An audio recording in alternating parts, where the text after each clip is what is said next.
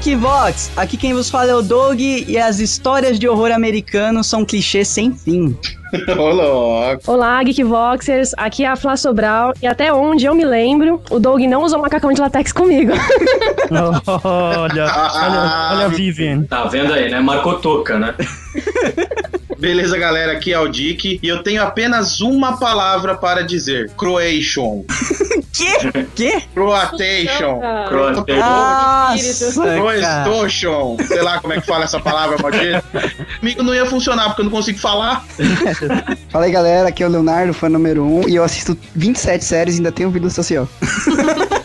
Não, não. Você ah, realmente é um mestre, é um mestre. Isso, esse é um cara que tem que trabalhar com agenda, cara. Você tem que ser secretário. Não, eu tenho uma planilha no Excel, não. Caralho, é sério? é sério? Com as séries, é sério pra mim não perder nos episódios, senão não tá. Muito bom. Beleza, galera, eu sou Zoto Vaz, eu tenho coragem o suficiente de ver filme de terror de madrugada, porém durmo de luz acesa. 99,9% dos geeks falaram sim, só que em silêncio. Fala galera, aqui é o Rodrigo Maroto e eu ainda prefiro Glee. ah, não, mas, ó, mas Glee também é terror, cara. A Glee que é um terror, terror trash. Bullying, terror trash, bullying é terror, cara. Bullying é terror. Ó, ó bullying. Bullying musical é horror extremo, né? Muito bem, povo. Geeks, estamos reunidos aqui e vamos apresentar uma série para vocês. Uma série que tá começando agora, tá entrando na segunda temporada. Pouca gente conhece, mas é uma série muito foda. Vamos falar de American American Horror Story. É assim? É assim que se fala? Você pode é. falar de da forma aí, né? Sabe como é? História americana de terror. História americana de terror, Asilo. Asilo. Asilo. Quem conhece a série vai pirar nesse Geekvox e quem não conhece, fique atento aos spoilers, mas eu acho que vale a pena ouvir a gente para se interessar pela série. Vamos apresentar aí para vocês, falar tudo que tem de bom nessa série, logo depois do feedback.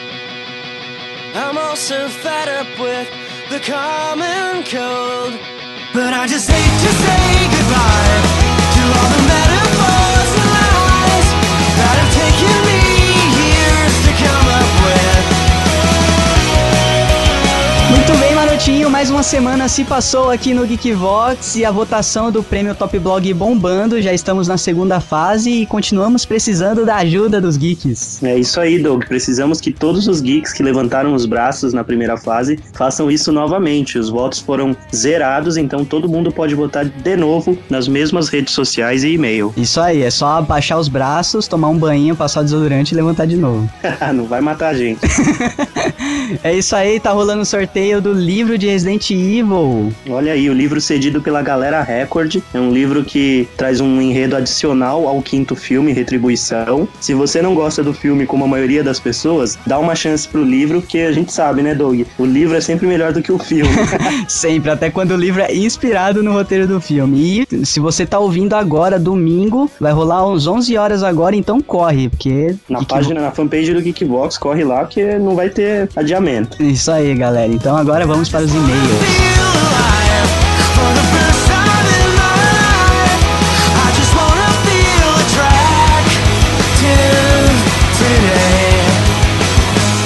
E é isso aí, Marotinho. Recebemos vários e-mails aqui, começando pelo Lucas Cachone. E Geek, se você quer mandar o um e-mail pra gente ler aqui, que a gente lê todos que a gente recebe, desde que não fique muito enorme, manda pra gente pelo feedback@geekvox.com.br.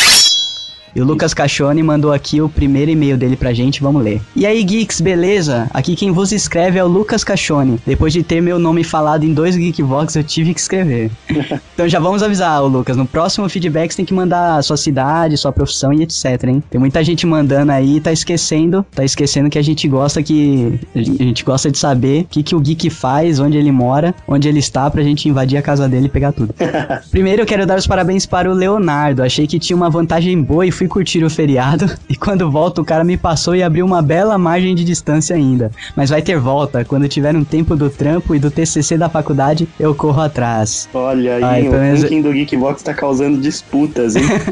Ainda bem que tá só causando disputa, né? Não pode causar discórdia entre, os- entre os geeks.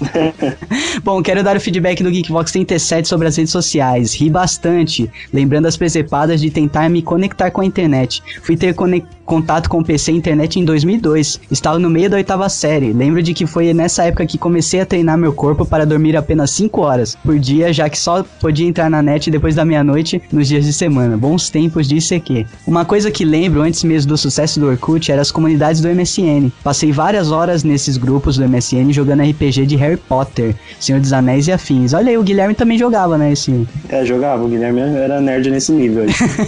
Eu participava de uma em que só podíamos nos comunicar em Quênia. Que porra é essa, velho? Você conhece isso? velho? Não conheço, cara.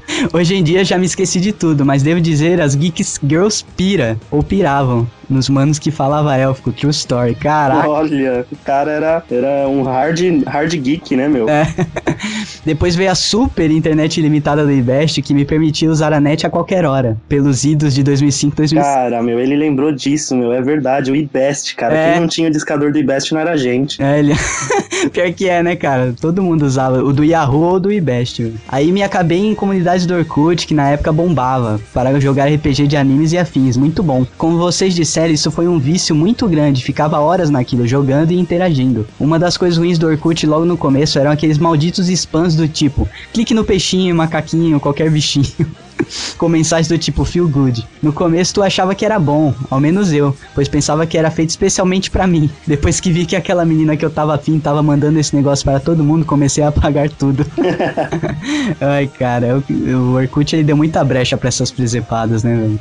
Um fato curioso e talvez um pouco irônico foi que co- conforme fui crescendo e fazendo mais contatos com as pessoas nas comunidades, passei a ficar menos tempo na net. Graças à quantidade de amizades que fiz, comecei a me corresponder com o pessoal por cartas. Isso foi muito legal. Caralho, cartas, velho. Acho que eu Caramba. nunca mandei uma carta na minha vida. cara, eu não sei nem que lado da carta você coloca o destinatário e o remetente. Caraca. Agora uma dúvida, não seriam essas trocas de carta uma forma primitiva de rede social? Ou ainda os bilhetinhos de sala de aula? Aquilo me lembrava muito o Twitter. Alguém escrevia alguma coisa e passava para o resto da sala e todo mundo ia lendo, retweetando e tweetando também. Putz, Continua... é verdade, cara. ele verdade, Tá, é o- tá certo. É o que a gente fez, na verdade, um programa sobre redes sociais digitais, né? A gente esqueceu de mencionar isso, mas rede social, né? Qualquer tipo de interação social com mais de três pessoas é uma rede, né, velho? É isso aí. Continue com um bom trabalho e que os deuses antigos e novos cuidem de vocês. Muito Olha aí. bom, valeu, Lucas. Continue mandando e-mail pra gente. deeply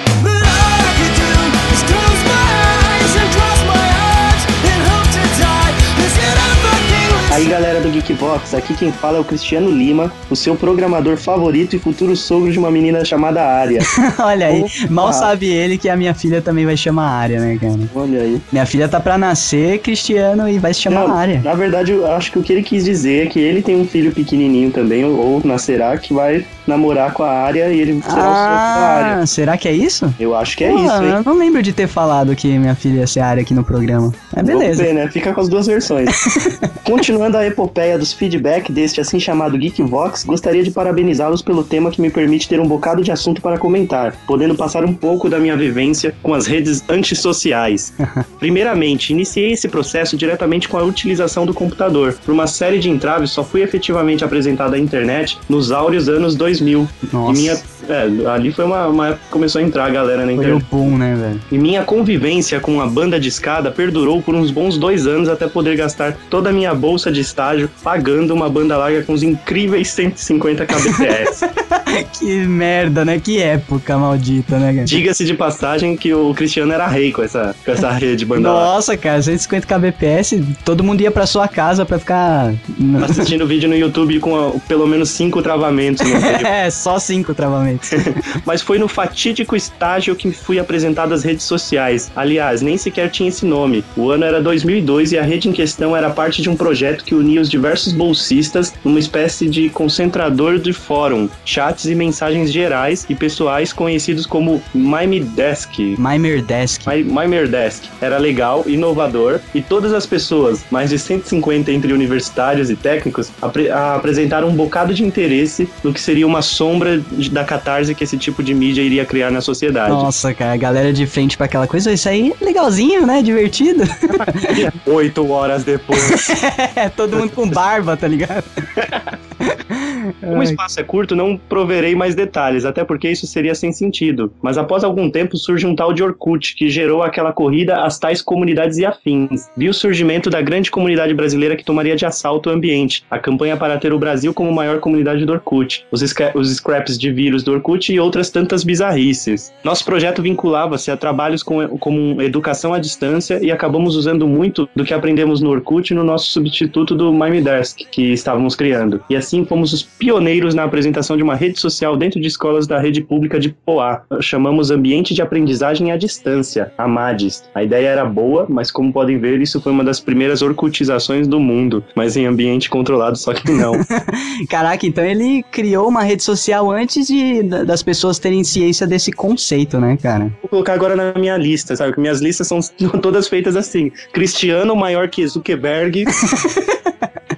Maior que Orkut, né? Porque o nome do criador do Orkut era Orkut. Bem, cara, mandou bem. Ele continua aqui. Como o trabalho era empolgante e o vício do Orkut só aumentava, do Orkut aumentava em escala exponencial, tanto em mim como em minha volta, cheguei ao ponto em que passava uma tarde inteira em discussões sobre Star Wars, Lord of the Rings e afins, com um bando de gente que sequer conhecia. Foi quando tomei a primeira medida de não usar mais a tal ferramenta, pois ela me consumia muito tempo e esforço, e sem falar da falta de noção que começava a me encher o saco. With laser, eu odeio, o que acha da pessoa abaixo. Nossa, cara, foi isso aí que foi, foi começando a denegrir o Orkut, né? Essa putaria, velho. Tudo era with laser, cara. Nunca efetivamente apaguei meu usuário, mas mantive muito menos inte- interação com o Orkut, então vi uma entrevista num programa em que um gordo grisalho entrevista um cara que escrever, escrevera um livro chamado Eu Odeio o Orkut, e o pior de tudo, o cara era da minha cidade. Me obriguei a comprar o livro, acho que não fui o único, o livro é bom. E ali vi o que acontece com uma pessoa que não tem a noção quanto as redes sociais matam as interações sociais e criam esse cara que depende dos fakes para se dizer influente. E pessoalmente acho que isso é um problema humano e não da ferramenta. E para tanto, desde então, não tenho nenhum interesse em redes sociais. É isso aí, cara. Isso isso é verdade. As ferramentas sociais, elas são muito bem estruturadas. Quem destrói elas é os usuários, né, cara?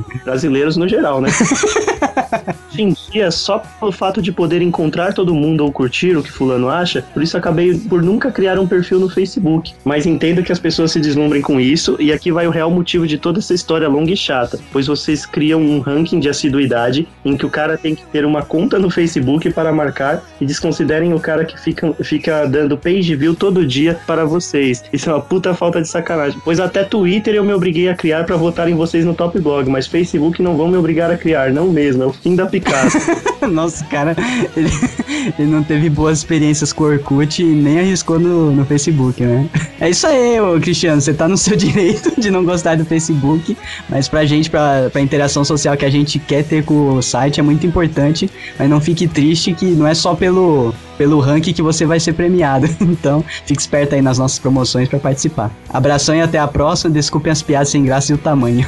tá desculpado, hein, mas no próximo manda uma menor esse medo que tá se empolgando, tá ficando muito grande.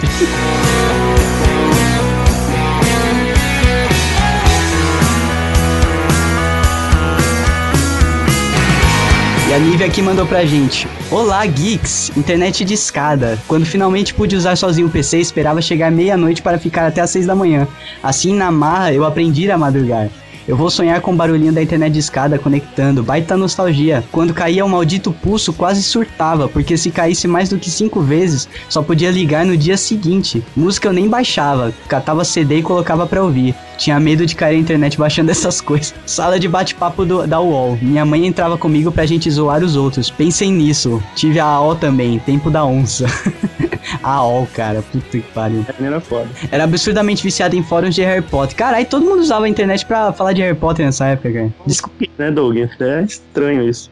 discutíamos assuntos sérios, bobagens e fiz amigos que duram até hoje. Era muito legal, mas vocês são mais geeks do que eu. Entrava em fóruns de games ou de RPG. Quando me falaram do Facebook, fiz a conta, mas não levei fé. Achava chato e ainda tava em inglês. Orkut ainda era legal na época. Gostava das comunidades sem baixaria. Bom, voltei para o Facebook de vez, de vez quando meus amigos da faculdade começaram a jogar em grupo. Farmville, Restaurant City BJOL Blitz. Que, nossa, cara, esse joguinho de Facebook não. Com este último, fazíamos duelos na sala de informática. Sim, bando de universitários desocupados.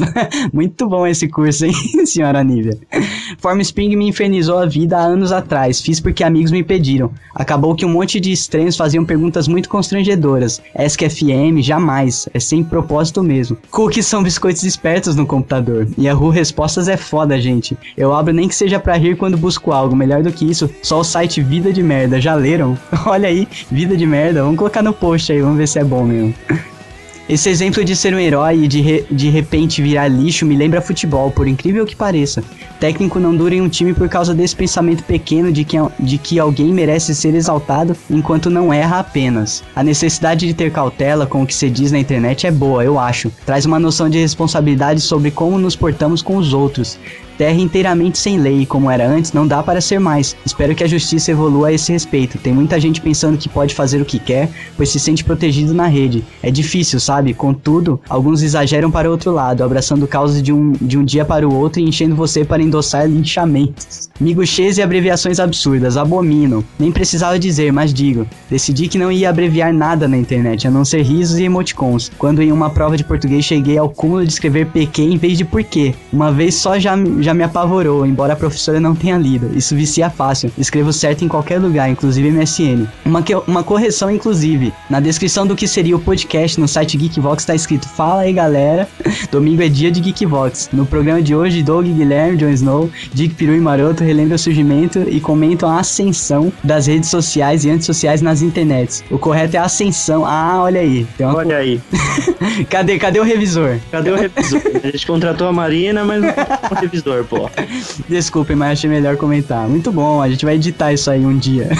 As redes sociais me ajudam a estar em contato com meus amigos de um modo mais fácil, porque tem quem more longe ou que, ou que só marcando encontro para conversar direto. Sem ela seria bastante complicado, e é mais para isso que a uso sinceramente. Vão rolar prêmios para quem estiver no ranking futuramente? Quem sabe o dia eu chego entre os cinco primeiros. Valeu, beijos Nívia. Valeu Nívia pelo seu feedback, pela sua correção aí. Já estão acionando o nosso revisor que não existe para ir lá arrumar. Nosso robô, pô, ele que revisa. É, o Geekbot tá falhando, cara. Fazer, tem que fazer upgrade, né?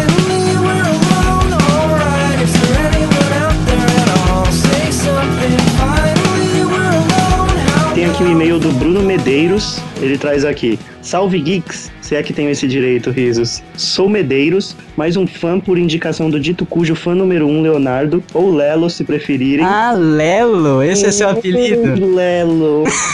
Isso você Agora não fala pra Lelo. gente, né? Agora, agora é Lelo. Eu Tá vou, até- vou hackear a conta dele do Face e vou mudar o nome dele pra Lelo. Também sou de Guarulhos, tenho 17 anos e sou assistente financeiro. Olha aí, o exemplo, hein? Eu vendia fil- filtros Europa. Tem, hein? ô, Continua assim, Bruno. Cara, na verdade, nem sei bem o que falar sobre, pod- sobre os podcasts. Até hoje ouvi cerca de, de cinco ou mais, mas quero frisar bem: é que pegar ônibus lotado já não tem o mesmo significado. Vocês fazem das minhas longas viagens bons motivos para rir e me aprofundar no mundo geek. Muito bom, Geekvox ajudando os fudidos por aí, né? Brincadeira, viu, Bruno? Porque eu também pego trem lotado, cara, e eu vou ouvir no Geekvox. Quem não sabe, o Douglas ele edita o Geekbox no ônibus. é, no celular, tá bom. Não quero que me zoem, por favor, não o façam. Ah, já foi tarde demais, cara. mas nunca vivi nenhuma das experiências que ouvi de vocês, ou que mesmo ouço do Lelo. Nunca tive money pra isso, se é que me entendem. E o bizarro disso é que converso com os amigos que tiveram SNES, Mega Drive e outros consoles como se já tivesse passado pelas experiências e não passei. Ah, Bruno, você pode não ter tido os consoles, mas duvido que você não ia na casa da galera jogar. Isso, Aí. isso já, já é o que vale, já. Duvido que você não ia na casa do Lelo, pô. É. Mas agora, com o Geekvox, posso conhecer melhor alguns assuntos e graças aos emuladores enviados por Zeus, posso assim desfrutar da era dos 8 e 16 bits. Obrigado, Geeks. Ah, valeu, Bruno. Continue mandando feedback pra gente. Abraço. Ó, tem um. Calma que ele não terminou. Não? A propósito, deem um carinho especial no assunto Asgard, o poder esquecido. Também sou conhecedor dos trabalhos de Leandro R.S. Filho, fã assumido, e garanto que não será tempo perdido. O garoto dá simplesmente uma aula de mitologia nórdica no livro. Breve um podcast sobre Asgard. Com certeza. Estamos com o livro aí. Vamos chamar o, o Leandro e o Lelo. Isso, é só questão de acertar as agendas, viu, Bruno? Mas já vai sair esse podcast aí, pode ficar sossegado. Um sorteio do livro, hein? Posso que o Exato. Bruno tem, mas vamos sortear sim.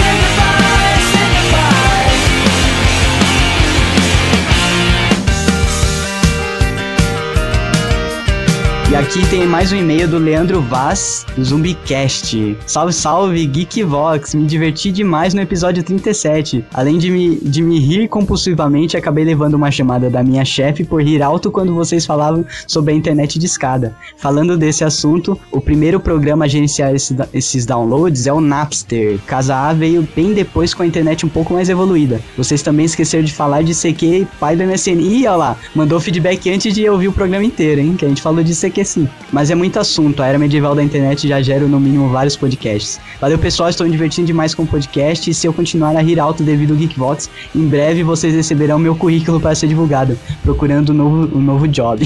é isso aí, o Leandro que participou com a gente, né, cara? Do próximo Geekbox, esse que vai depois do feedback. Esse que vai depois do feedback. Esse é o Zoto. É o Zoto do Zumbicast. Valeu. Ele, ele, não, ele não tinha ouvido a gente, né? Ele gravou e não conhecia a gente. Enquanto a gente tava passando a semana depois da gravação, ele foi ouvir e pirou.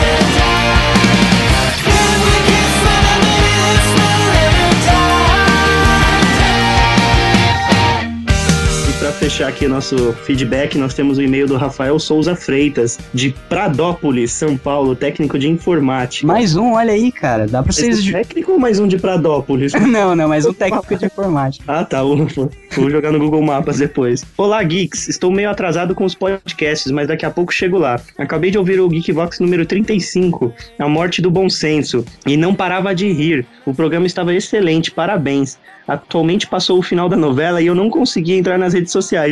Pensei que tinha entrado no site da Globo. E as pessoas não entendiam porque eu vivo assistindo séries e não estava assistindo o final da novela. É demais. Mas irei tentar mostrar esse podcast para eles e ver suas reações. Agradeço a todos do Geekbox pelo excelente podcast. Continuem assim. Sou muito fã de vocês. Abraços. Olha aí, valeu, hein, Rafael? Valeu, Rafael. E realmente, sexta-feira agora, né? Sexta-feira que passou, tava um inferno. O Facebook parecia a casa da, do tufão, velho.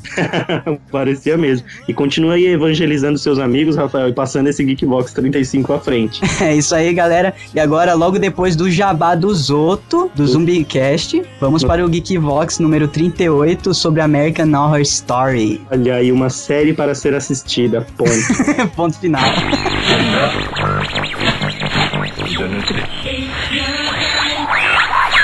Salve, salve, galera que tá escutando o Geekvox. Fique esperto porque o Zumbicast, www.zumbicast.com.br, tá cheio de novidades e somos parceiraços do Geekvox. Então, se você curte o mundo de horror, zumbi e companhia, vai no Zumbicast, escuta o nosso podcast e também fica por dentro porque com certeza o Geekvox vai ter muitas promoções em parceria com o Zumbicast e já sabe, gosta de brinde? Então, beleza, Fox e Play Art com certeza também estão junto com a gente e você que gosta, repetindo, gosta de mundo de horror, gosta de coisa bem trash mesmo, fique esperto no Zumbicast e fique esperto também no Geekvox, porque com certeza a gente vai estar nos melhores eventos. 2013 aguarda, hein, galera?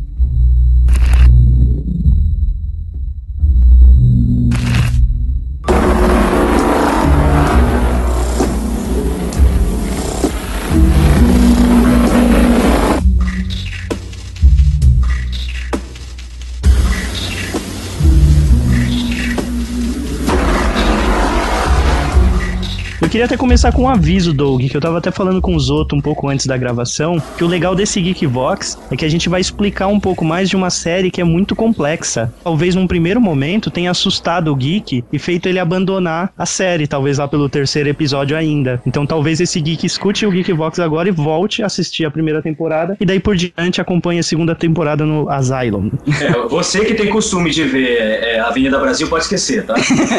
Esquece que você não vai Poxa. curtir. O tipo de É edição é muito. terror, tipo de edição é muito não linear, né? Apesar É. da história seguir um- uma linha, a edição ela é bem maluca desse. Como que a gente vai falar, cara? AHS? Pra não ter que falar a série inteira. Na HS. É melhor. AHS. Pô, como é que você sabia do jeito que eu gravei os downloads que apareceram no meu computador?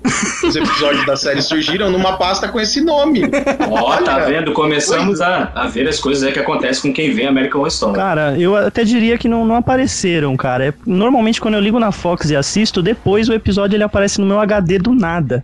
Nossa, é tipo um, um- Eles enviam pra gente, né? Porque nós somos muito influentes, eles enviam. Eles enviam um backup, né? Pra você É, poder assistir forever. Pra você ver, né? Então a eficiência, né? Já tá nesse patamar já. Eu Então, queria pô, começar falando da produção, cara. Falando da produção, Boa. porque a gente pode falar de Ryan Murphy. quem que é esse? O gênio por trás de Glee.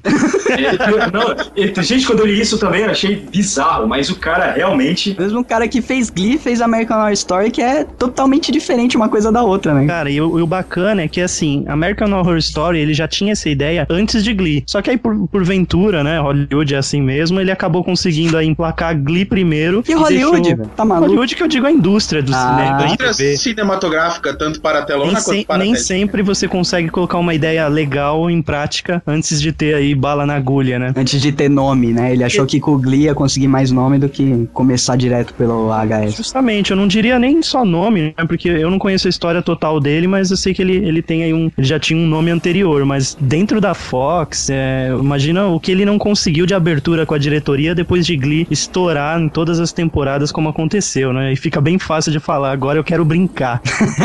É, brincou pesado, hein? Pô, Cara, ele, ah, ele mas chutou o balde pesado, ele mesmo. Chutou o balde, cara. Então eu posso dizer que essa foi a única coisa de bom que o Glee trouxe pra sociedade, é isso? Eu, eu diria até o seguinte, cara, até o ouvinte aí não vai pensar besteira, né? Mas o que acontece? O Ryan Murphy, pra quem a- acompanha outra série dele, que é o Glee Project, que é um, é um reality show que escolhe personagens novos pra série Glee, acaba percebendo que o cara ele é, ele é, muito, ele é muito duro, digamos assim, nos comentários, ele é um cara bem obsessivo até. Ele demonstra que ele adora tabu, tabu social, sexual e tudo mais. E American Horror Story é tudo isso misturado, né? Porque tem coisas no American Horror Story que você não tem coragem de assistir com a sua mãe do lado.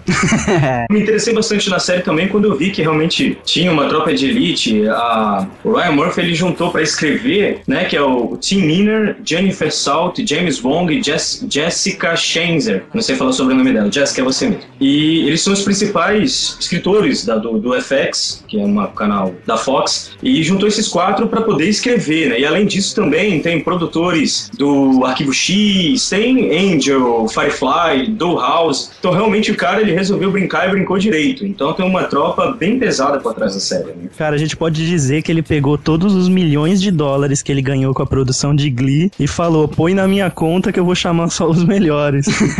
Com certeza, cara. Muito bom mesmo. Excuse me. You are going to here. É, então eu queria falar dos atores, cara, porque realmente é uma galera que eu nunca tinha visto, eu não acompanho tantas séries assim, e não tem ninguém ali que eu conhecia de filme nada, mas todos mandando muito bem. Cara, eu já conhecia o, o Dylan, que é o que fazia na primeira temporada fazia o, o Ben. Eu já conhecia de alguns filmes de, de menor escala, assim. Nunca, não me recordo de um filme em que ele era top ou coisa do tipo. E tem muito cara de ação policial, né? A maioria das coisas que ele fez foi exatamente isso. É, nessa linha de policial, de investigador, É, ele nada tem- de pai de família. Ele tem muito cara de side quest de, de investigação policial, né? Ele tem uma cara de amante latino, não dá pra colocar ele como pai de família, e quando coloca, ele tem uma amante. Comenta, começou, com- já começou na brincadeira, né? E falando lá dos tabus, que você falou que o, o cara que criou essa série curte, né? Ele colocou ali uma menina com síndrome de Down que dá um tapa na cara de muita, muito atorzinho aí, né? Por aí. Que, Cara, pô, eu vou te dizer que ele tem duas duas meninas com, com Down que trabalham pra ele. Ele tem uma menina no Glee que faz a, uma assistente da, da treinadora. A menina é excepcional, mas a menina faz assim variações de papéis muito extremas assim, tipo, ela não, ela não fica com um papel secundário assim, como, como no caso a Adelaide no American Horror Story, ela é, ela é mais puxada mesmo pro, pra deficiência, né? Aham. Agora no Glee, em momento algum é colocado que a menina é deficiente, né? Ressaltado isso. Ah, não, mas no E a Glee menina, também é tipo, uma quer mistura. namorar, a menina dá em cima dos outros. Então o Ryan, ele tem, parece que ele tem esse papel social aí de trabalhar com as É, minorias, no, né? no, no Glee, eh, ele até trabalha com todas as minorias de uma forma tão abrangente assim que ele nem foca nas deficiências ou nas eh, dificuldades, especialidades dessas pessoas, né? Ele trata realmente como se fosse mais um ali no, en- no enredo, porque é tanta gente que se ele fosse aprofundar nessas coisas, não saía do, do primeiro capítulo. né? Com certeza. Uma, uma coisa que eu achei bem interessante em relação a Andy é que, na verdade, se a gente realmente reparar na série, ela é uma peça-chave da série. Então, quando a gente realmente acompanha e começa a se envolver, a Andy, querendo ou não, ela é meio que o termômetro das coisas que vão acontecer. Você vê que geralmente quando vai ter uma, uma, fato chave na, na série, ela vai e aparece, ela, dê, ela dá uma, uma dica, né? E aí a Constance vai tirar ela, sempre dá um motivo pra entrar na casa. Eu achei bem interessante isso, porque foi o que vocês falaram. O fato dela ter down não impediu de que ela fosse uma peça-chave da série mesmo. Pelo menos eu interpretei dessa forma. É, ela aparece em momentos de, de catarse, assim, né? Ela, como o Doug diz, né, que séries americanas de terror tem muito clichê, ela é o frio e as roupas vermelhas do sexto sentido. Excuse me. You are going to dying here. E essa moça aí, a Jamie Brewer, né? Que fez a Adele, né, a Adelaide, né? Ed ou Adelaide, né? Você pode chamar ela Adelaide. pelo apelido, se você tiver aí um, Eu um tenho também. identidade com ela, eu vou chamar ela de Ed. E eu de- procurei e realmente não tem nenhum trabalho dela anterior listado em nenhum lugar. Isso tipo, ela é- foi descoberta pra série. e Isso ela que é um foda. show de interpretação. Ela manda muito bem na série inteira. Inteira não, porque ela morre. Não, É, na, na- na participação Spoiler. dela. E ela é bem convincente como atriz, cara. Sim, sim, tipo, Ela é bem convincente. ela, ela faz transparecer que parece que ela já fez outros papéis e, ela já tá acostumada, né? Cara, uma, uma das horas que eu fiquei mais realmente tenso com ela, querendo ou não, foi na segunda. No segundo episódio da primeira temporada, afinal ela só participa da primeira. Eu achei muito trash ah, aquela parte do porão. Que ela aparece. Eu, eu realmente fico tenso quando eu vejo uma pessoa brincando com alguma coisa que você não vê. Nossa. Olha, Então ela, verdade. ela joga a bolinha pro escuro, aí a bolinha não volta. Quando o Dylan vai e. e, e o Dr. Benjamin, no caso, né? Ele faz o Ben, ele leva ela pra fora, a bolinha volta sozinha. Caraca, velho, aí já tem que ligar a luz, né?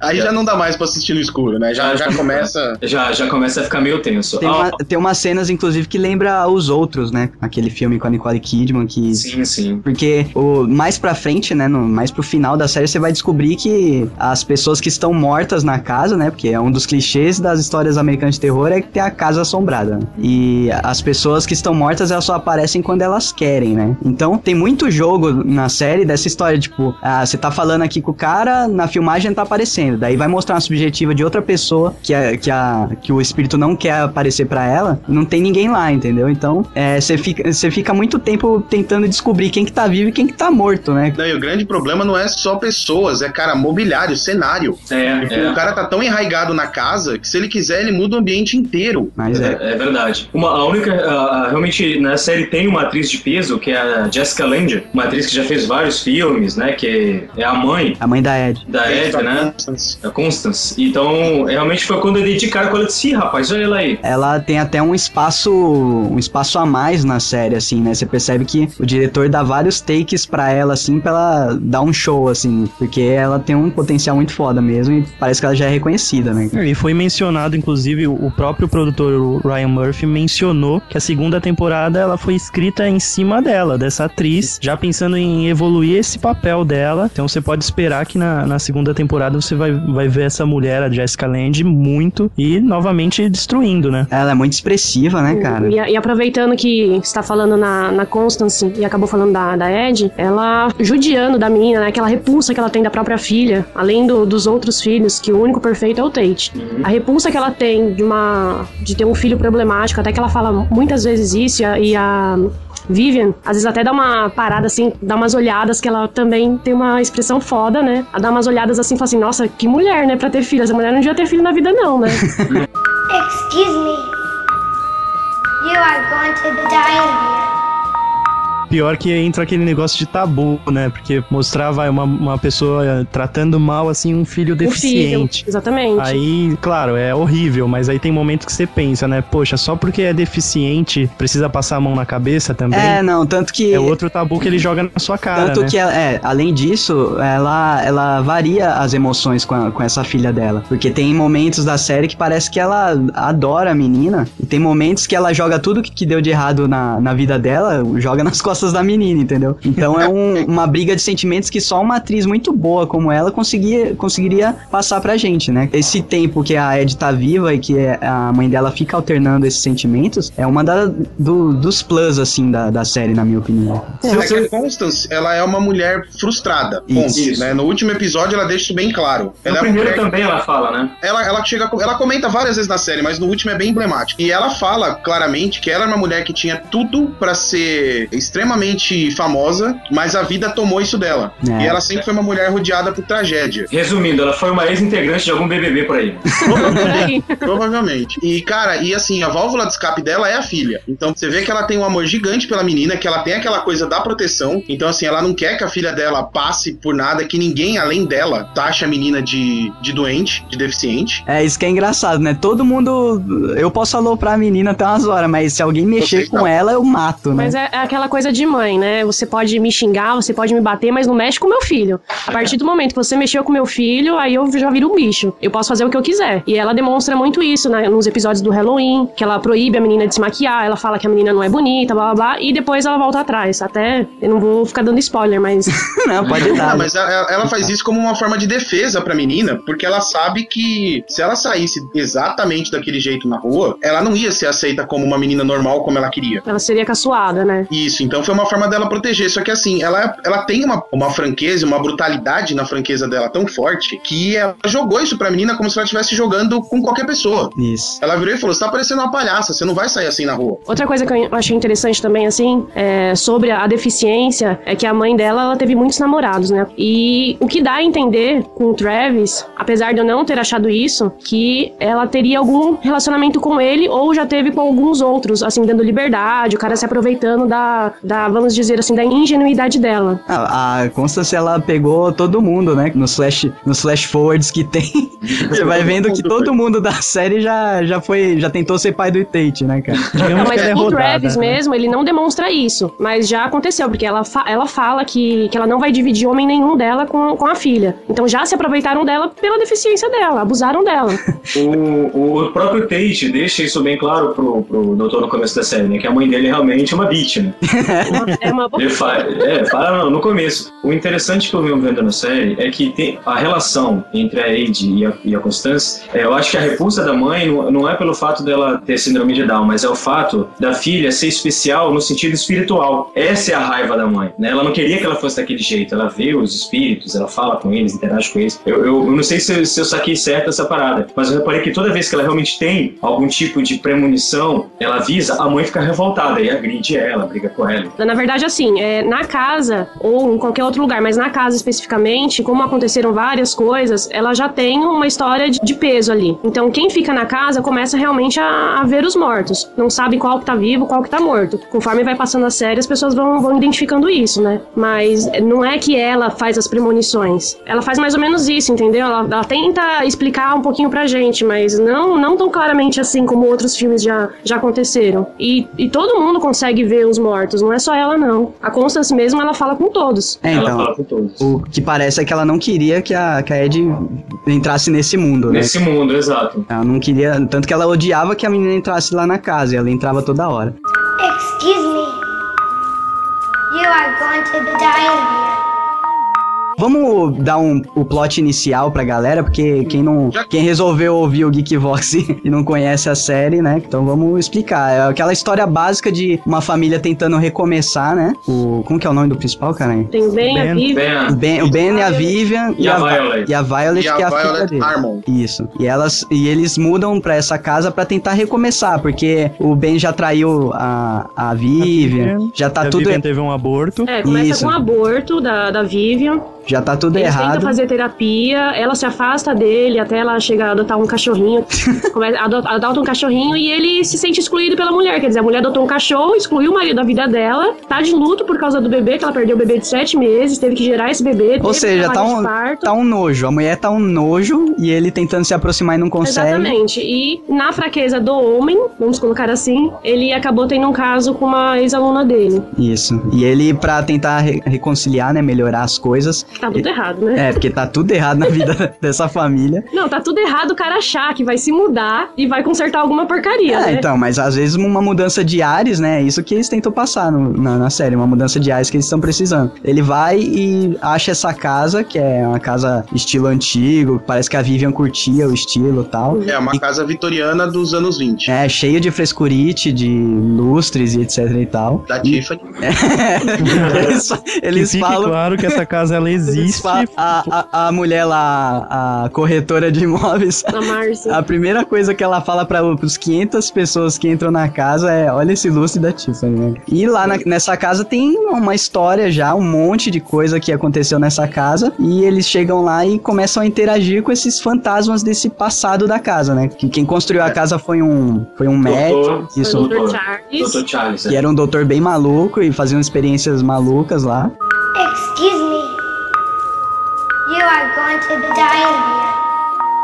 É, acho melhor a gente frisar a história do doutor um pouco, porque ela é chave pra, pra porcaria toda. Exato. É, ele construiu a casa, ele era um cirurgião, acho que plástico, alguma coisa assim, e ele, ele só trabalhava com estrelas, então ele tinha muito dinheiro quando ele construiu a casa, só que ele começou a não ficar muito certo das ideias, e a mulher dele começou a, a levar meninas lá pra ele fazer aborto ilegal. Isso. Então ele pegava lá as princesinhas de Hollywood que tinham engravidado e não podiam ter o filho, e ele dava um jeito de fazer aborto nessas meninas. Então, Então, a ele começou a se drogar e ele começou a decair nessas, nessas clientes que ele atendia. E pra resolver a situação, ela falou assim: ah, já que é pra fazer alguma coisa, eu, comecei, eu vou trazer umas meninas pra você atender. Então, quem teve a ideia, na verdade, foi a Nora. Foi a Aquela Nora. carinha de anjo dela, tá tudo errado. Quem teve a ideia pra ele começar a fazer os abortos foi ela. A Nora, que por sinal é uma atriz já bem conhecida, né? A Lily Rabe, ela já fez vários papéis em várias outras séries e, e já fez bastante cinema. Ela é uma das, dos nomezinhos consagrados aí da série. A questão dela, dela começar a trazer as meninas pra fazer o aborto é quando começa a energia ruim, né? Energia negativa entrar na série, né? A entrar na série não, entrar na história daquela casa, que você só vai viver essa história, só vai entender essa história durante a série. É, como a primeira temporada vai acabar, a casa acabou, né? Vai ter outra história, não tem como a gente saber. Mas o que a série demonstra é que devido aos abortos, né, aquela energia ruim que foi ficando, que ele matou por volta de 24 bebês, a energia da casa vai deixando tanto o marido dela louco quanto ela. E uma das pacientes, porque tudo era às escuras, uma das pacientes acabou contando, acredito que seja pro, pro pai do filho que ele acabou matando. E ele falou que ia se vingar, ligou pra lá e falou olho por olho, dente por dente. Que é quando desaparece o filhinho que eles têm, que é o Tadeus. Caraca, que- esquece o nome da galera. Ele- É muito nome, Atriz. cara. É muita gente. Parece São Game mais- of Thrones, São mais de velho. 20 personagens. Mas ele, ele desaparece com essa criança, depois a criança aparece toda mutilada. E como ele, o, o Charles, ele era meio doidão, ele começou a fazer experiência. Então o que ele fez? Pegou o bebê, despedaçou todo o bebê e começou a emendar um monte de coisa nessa, nessa criança que, é- que era o filho dele. E a mulher ficou doida, né? Não perdoou ele, já xingava ele de tudo quanto é nome pela falta de qualidade de vida que ela tinha, apesar dela morar numa mansão. E depois ele fala que ele arrancou o coração de uma das pacientes e deu vida novamente ao Tadeus. Nossa, é um Frankensteinzinho, né? É, que é quando ela volta pro quarto, que ele fala que ele está no quarto. Ela fica toda feliz, mas quando ela vê o monstrinho que ele fez, ela não aceita. E aí que ela começa a ficar doida mesmo e apronta. É, e fica querendo roubar o- os filhos de todo mundo que entra na Não. casa. Não, acho que a série, desde o começo, ela, vem, ela apresenta pra você um clima meio tenso, né? Já começa bem pesada. Excuse me. You are going to be dying here. Pô, e o, o Ryan Murphy, ele tem um histórico de uma série que é muito foda, também trata aí com os tabus, principalmente homossexualidade, e outras coisas, que é Nip Tuck. Eu assistia no SBT, eu sei que é vergonhoso. Olha só, Mas um gente. desses autores, ele é assumido, né? Ele é gay. Qual- O Ryan Murphy, ele é, cara. Ele Ó, é- não, você tem dúvida que o Ryan Murphy é gay? Explica! Ô, Zoto. Você tem dúvida? Com certeza, o despertador dele deve ser Don't Stop Believing. Lá, lá, lá, é, mas não sei o dele. é E esse, esse Nip Tuck, o que que tem nessa série? Que eu, eu sei que ela é famosa, mas eu nunca assisti, cara. Essa é uma série é muito. Bacana, cara. Ela, ele acompanha dois cirurgiões plásticos que são sócios, né, numa clínica. Um, um deles é pai de família, todo certinho, e o outro é um putão, um amante latino de primeira. E, E cara, por sinal, o amante latino é o Victor Von Doom. E por sinal, o, o Victor Von Doom, ele, meu, na série ele no final das contas é pai do filho do amigo dele. No final das contas ele, ele come um monte de modelo e depois se arrepende dessa história. Acho que ele pega até AIDS na série, uma coisa assim. Ele pega, pega assim. Vale muito a pena assistir Nip Tuck, cara. Se você gostou de American Horror Story, mas tá com medo à noite, assiste Nip Tuck. Tá com medinho? Então- Medinho, né? Excuse me. You are going to be dying here. Eu queria falar, caras, da sequência de abertura, que eu E acho tem muita coisa aí nessa sequência. que eu acho uma- muito foda, cara. Das séries que eu vi até hoje, eu acho que é a minha sequência de abertura preferida, velho. Principalmente Ah, cara, por causa do som. Eu acho o som dessa abertura demais, que é uma musiquinha sinistra de fundo, só que essa musiquinha sinistra é abafada o tempo todo e ela estoura como se ela estivesse lutando pra sair da, da caixa de som, sabe? Eu Ah. acho muito louco, cara. Eu acho Eu mais fazer uma pesquisa sobre essa abertura, aí eu até lembrei do, do último Geekbox sobre redes sociais, daquelas perguntas do, do Yahoo. o cara perguntando se alguém sabia qual que era o cantor, né? Quem, quem produziu aquela música. Aí a menina respondeu assim: Olha, eu também queria saber, mas eu fui lá e procurei e achei. Tipo, deu uma patada na pessoa. Nossa, que mancada. E o que, que ela achou? Ela achou só assim, é, American Horror History e te, é, Tene. Então ela não achou merda nenhuma. A, a abertura simplesmente estava separada no YouTube, só isso. É, Ela, ela achou a música. E ela acha que ela respondeu, É, né? e o cara queria saber de quem que era, qual que era o nome, e a menina se achando, né? E deu uma patada no cara ainda. É, cara, eu, eu, Clássico não acre- Yahoo. eu não acredito mais no Yahoo, porque desde quando eu vi a pergunta lá, é, por favor, queria conhecer mais o trabalho do cantor Fit. Ah, o feed que aparece em todas as músicas. É todas as músicas, isso que Aí um outro responde embaixo, eu não sei, mas a discografia dele é grande. Foda. Caralho. E a, e perguntas pra mim realmente tá fraquinho. Que ótimo. Mas falando da sequência de abertura, acho que o Zoto vai concordar comigo. Tem um fator aí nessa sequência que já me faz adorar, que é o fato dela ter sido criada pelo mesmo cara que fez a abertura do The Walking Dead. É, sim, sim, sim. Ele, É ele, o Kyle Cooper. fez a, a primeira abertura e essa segunda é o mesmo cara também? Da, da terceira temporada? Agora, agora o Zoto vai responder. São, são, sim, é o, é o mesmo cara. E o bacana do Kai é porque ele gosta de trabalhar muito com as aberturas impactantes. Isto é, é, tanto qual é a diferença do American Horror Story e do The Walking Dead? É que ele gosta de trabalhar não muito com os atores dentro da abertura. E, e sim que eles são elementos daquela abertura. É, eu achei incrível a abertura da American Horror Story, porque é uma abertura que, os- foi o que você falou, o som não é aquela coisa explícita, as imagens são explícitas. Eu achei, fiquei, eu fiquei assustado com a abertura quando eu vi, porque você não sabe se ela faz parte do episódio, se é, é um extra. Eu achei muito maneiro a American Horror Story, principalmente por causa dos elementos que a gente vai conversar aqui, que entram é, nessa abertura, né? As fotos antigas que são bizarras, diga-se É, tá tudo ali, né? Tá todos os clichês, né? A- as- os instrumentos do médico, o- os Cara, fetos, as jarro, fotos. beber em jarro, cara, quebra minhas pernas, sério. Qualquer coisa em jarro com água me assusta. Outro dia Pode tinha ser picles em picles. casa, eu pulei, velho. Essa é bacana. Sendo, sendo peixinho dourado, nem pensar, né? Não, não. O que eu gosto dessa abertura, cara, é que a primeira vez que eu vi, eu automaticamente liguei aquela fita que tem no chamado, sabe?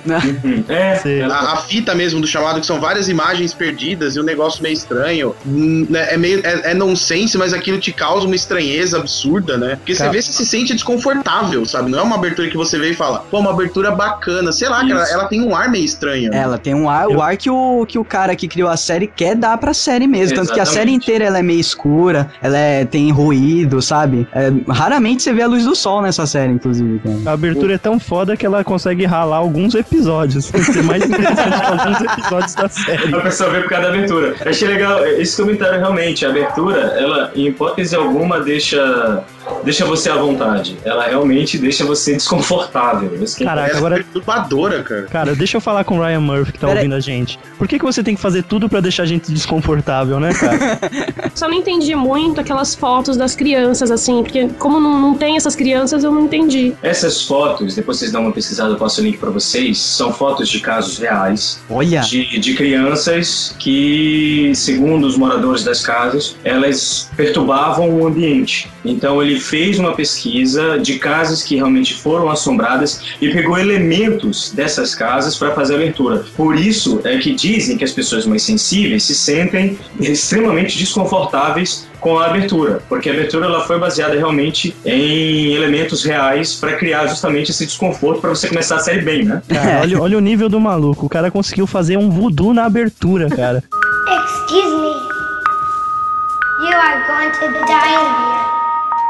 A série ela pede isso, né? E eu acho que ele, ele acertou quando ele percebeu isso, né? É uma série de terror, é, quando você vai assistir, você tem que estar no clima, cara, senão você não não não degusta. É, quando você vai ver um filme de terror, não é mais legal quando você faz aquele aquela coisa de ah, vamos apagar as luzes aqui, começar um filme e tal. A gente vai perdendo isso com o passar dos anos, né? Que a gente vai ficando calejado de filmes e tal. A gente perde isso, mas na adolescência a gente fazia essas coisas. Ah, vamos entrar no clima aqui, apaga as luzes, que não sei o que, presta atenção, É deixa o na som alto. adolescência também é novidade. Aí Isso. conforme a gente vai assistindo o filme e vê que não passa daquilo, é sempre a, a- mesma coisa, porque, como a gente falou em outros Geekvoxers, a Hollywood, né? Ela tem as fórmulas dela, né? e a é, gente acaba assim, pegando. Ela tá devendo coisas de terror. Isso. Até assim, pra assistir mesmo essa série, quem me indicou foi o Léo, né, Léo? Eu Foi. perguntei assim, ó, aquela por pobre, né? não tem muito estou, nesse le- mesmo não estou lendo Game of Thrones, acabou The Walking Dead, e agora, o que, que eu faço? Léo, me indica alguma coisa, por favor. Ele só perguntou, o que, que você gosta? Eu, meu, terror.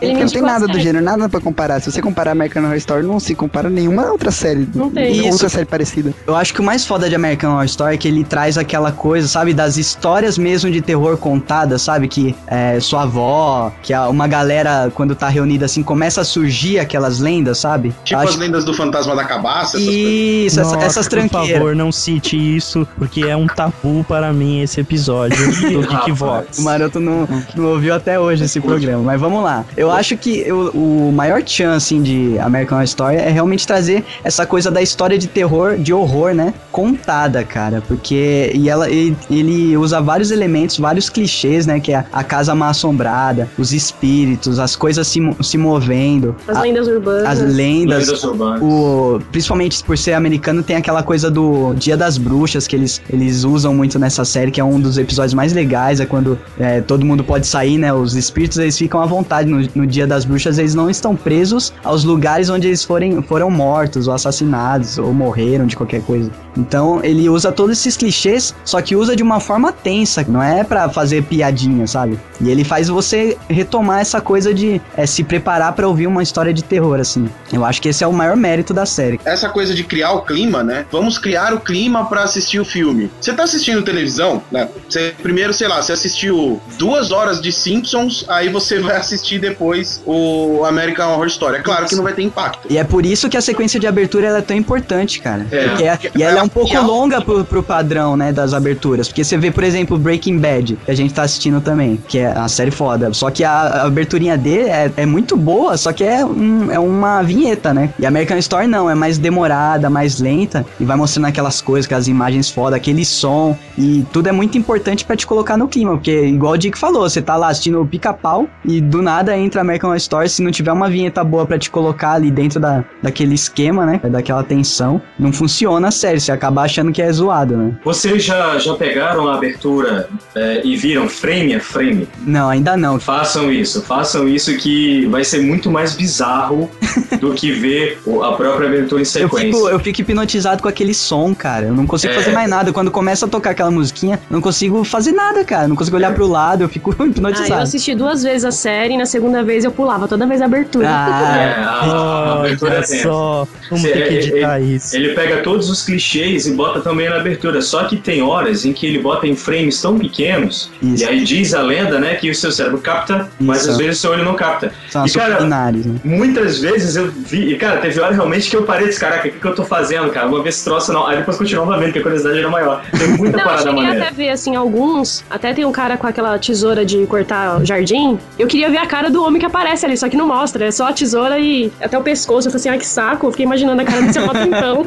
É, tem o espírito em chamas, tem a caveira, em, em- uma hora que acho que é menos de um segundo. Que tem uma. ca- boneca no pote de vidro. Caraca, Nossa, boneca, cara. Pode escrever, boneca é uma parada que me dá medo, velho. V- Vamos falar os Boneca clichês de terror de aí. verdade, olho de vidro, mano. É, é pior do que zumbi, mano. É,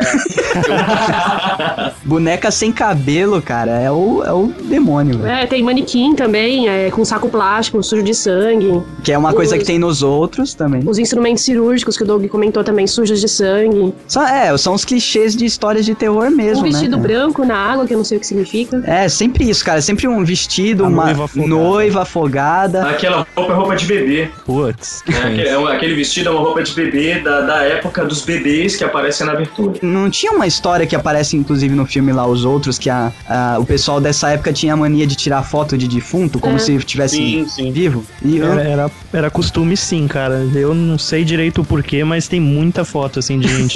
E é morta muita. Que, man- que mania besta, né? Ah, minha avó tinha umas fotos dessa, velho. Credo, velho. Cara, época- imaginar, velho. Cara, na Eu, época era meme. Morreu e não tirou foto, poser.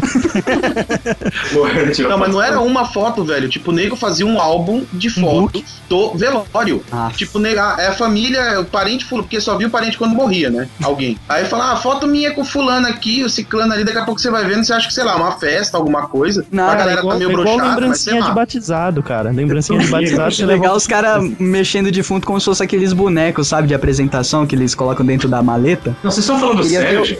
Não, eu não tô zoando. Minha avó tinha álbum, tipo, você começava a ver o álbum, você via a foto das pessoas, né? Dos vivos, né? Ah, ah. Aí tava lá, tipo, pô, ah, a tia fulana, mas a galera com a cara meio broxada. A primeira vez que eu vi, eu me assustei. a galera só com a cara meio broxada. Você achava que, sei lá, era uma festa ruim. Aí daqui a pouco tal, chega, você vê a a foto do defunto, velho. Um caixão com o cara dentro. Aí eu travei, eu falei, Fa- Faz um stop motion, né, do cara subindo no caixão e deitando, assim. Imagina isso hoje em dia. No Gente, não- Facebook da pessoa, a pessoa morreu, aí você ia lá, tirava foto do, do velório dela, aí você colocava no Face e marcava ela. É, igual a galera que fica de luto, né, nas redes sociais, que a gente já citou aqui. Daqui Não, a pouco tá, é evolui pra isso. Ô, gente, não é por nada não, mas eu vou ligar a luz aqui, tá? Não, eu não tô zoando. Tipo, É igual dar check-in no cemitério. Check-in no cemitério. Não, check-in no cemitério, cara, como assim? Ah, cara, é, é ponto, velho. No Foursquare vale tudo, mano. Gamification. Vixe, mano.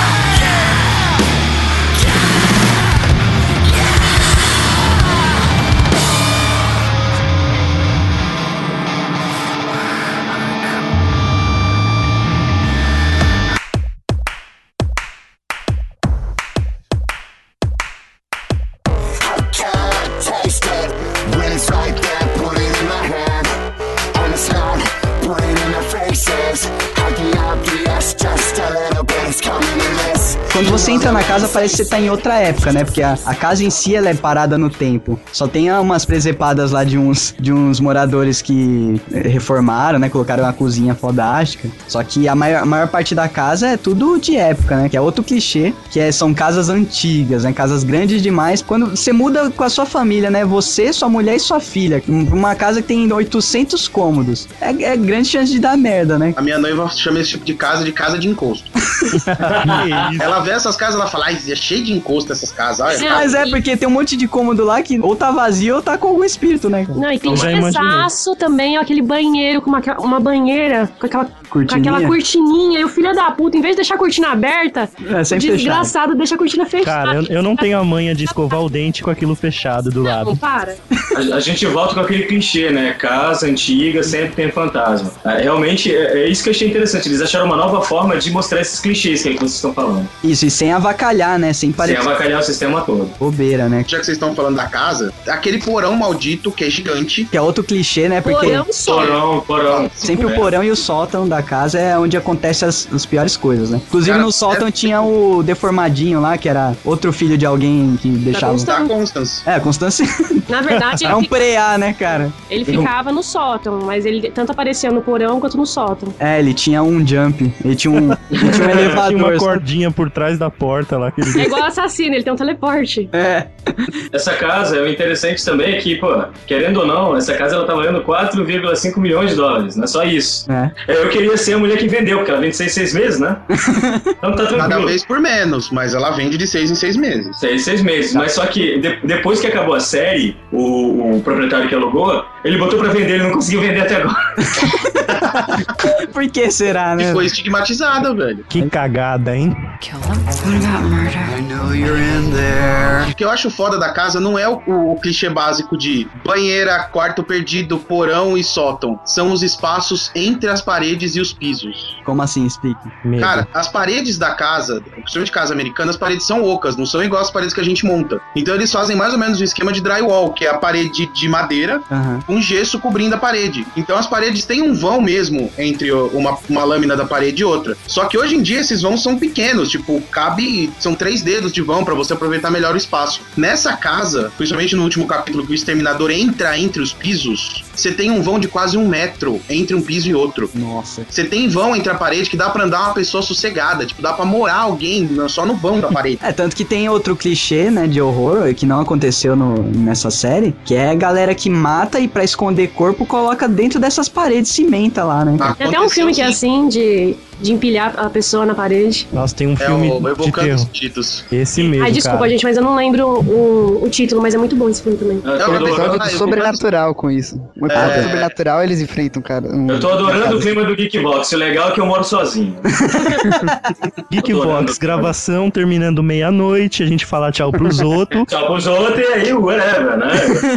Aí você vai assistir pica-pau os outros. Não, eu sou os ursinhos carinhosos, cara. Não, te dou uma dica. Depois, depois da gravação, vai, vai dormir ouvindo o episódio número 17, que você vai pirar do Geekbox. Qual é esse episódio? É o Espíritos Fantasmas e a Cabaça. Ai, meu Deus, não fala uma coisa dessa. Eu vou escutar porque eu quero saber que história é essa de cabaça, cara. É, então, vale a pena. Cara, eu não aconselho. Eu gravei e não escutei mais depois da gravação. Vale, vale a pena por causa da procissão das almas. Das alma. É, Das almas. porque o, o lugar onde teve a procissão das almas, a galera tem um dialeto meio. O Dick sabe melhor que todo mundo. Ele que contou o caos. Kill them? What about murder?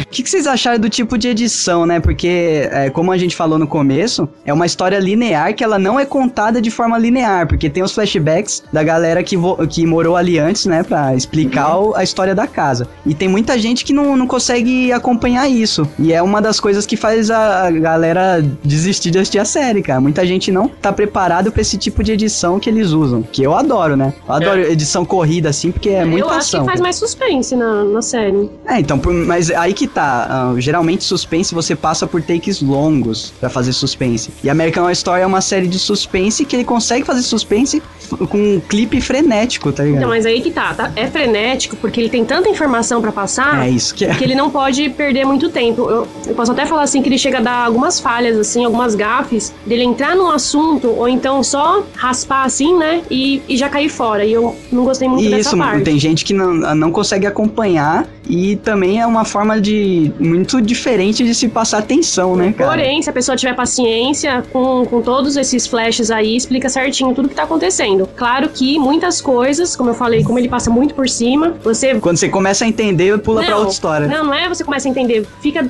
a seu critério entender. Você que vai dar a ideia do que tá acontecendo ou não. Se fode aí. Tá, o É, é que uma- esses- takes, eles não são lineares, né? Todos esses, esses flashbacks, eles acontecem conforme o contexto que precisa ser explicado. E eu gostei da edição, que é uma edição que tem uma carinha de do iluminado do Kubrick. Então, Sabe, mas então eh, reza a lenda que foi uma, foi uma das inspirações pro criador da série, cara. Ele adorava esse Iluminado. Então é uma das referências dele. Então realmente tem isso, Dick, no, no American Horror Story. O Iluminado e tem outro filme que o cara adorava também, que eu Bebê de esqueci. Rosemary. Isso, o Bebê de Rosemary. Acho que a, a parte de, de horror mesmo assim é inspirado no Bebê de Rosemary e a parte técnica da coisa tem muito a ver com o Iluminado. Vocês notaram que, querendo ou não, toda a série ela tem um tom meio azulado, né? É, pra passar frieza. Tem um. É, na verdade, a, a explicação, uma coisa que eu gostei muito da, da direção de, de arte, também mais da fotografia, que é uma das partes que eu mais gosto, tanto cinema quanto série, é que quando, por exemplo, no zumbi, você vê que é um tom meio esverdeado. Isso. E com- toda vez que você quer falar de assombração, você sempre usa um tom azulado. E se você reparar, todo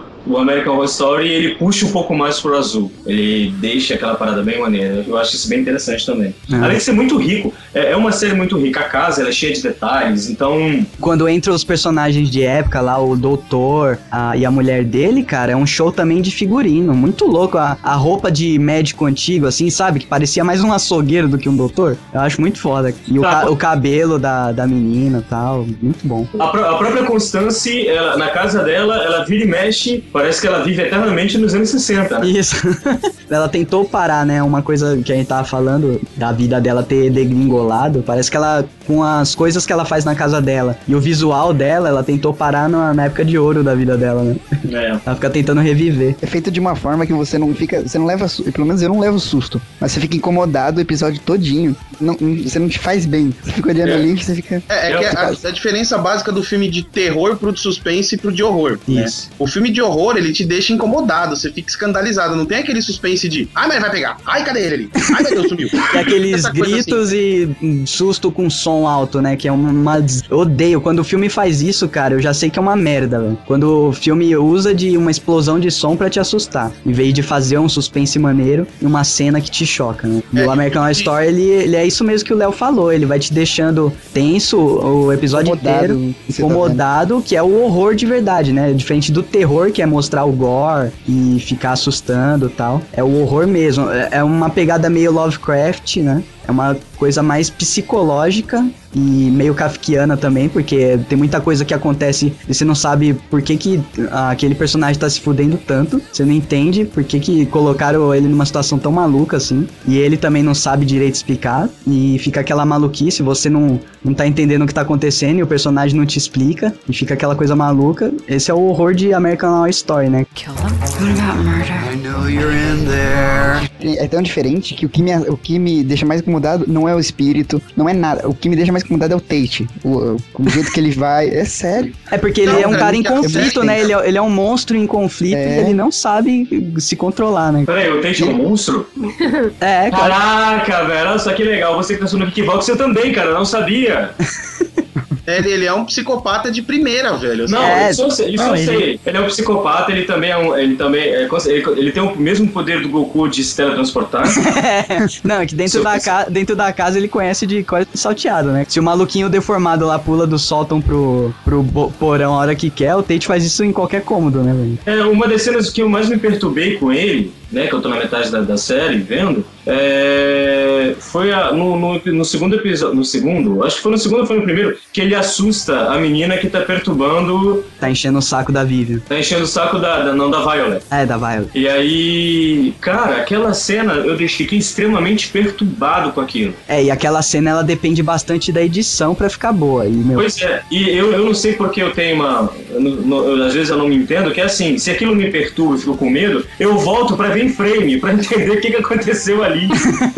E, e que é outro clichê, né? Adolescente, perturbado. Ou então aquele adolescente que é perseguido na escola. Que até a menina é nova na escola, ela chega fumando e a outra fala: ah, você vai comer esse cigarro? Tipo, ela tá louca? é, O que ela tá achando? É né? a questão do bullying, né? Você já Exatamente. você acaba de mudar pra uma cidade que você não conhece ninguém, tá numa casa que ninguém gosta, que todo mundo fala que é assombrada, aí já começa a bulinar, né? Menina nova, ainda bonitinha e todo mundo começa a olhar, daí as as, as piriguetes do bairro já quer podar, né, a menina? Olha, eu não sei porque qual é o meu gosto não, mas pra mim a mais bonita da série é a governanta. Ah, mais nova, né? Ah, não, a ruiva? Não, velho, A aquele olho ruiva, cego mas a ruiva- é a coisa mais linda do mundo. A gente. ruiva é o, é o concurso, cara. Não, tô e falando essa- dela nova, dela nova. Dela e nova, ela, na claro. vida real, é ex-namorada do Tate, né? Sério? É. É, Caraca. Peraí, todos, todos que concordam com os outros, levantem a mão.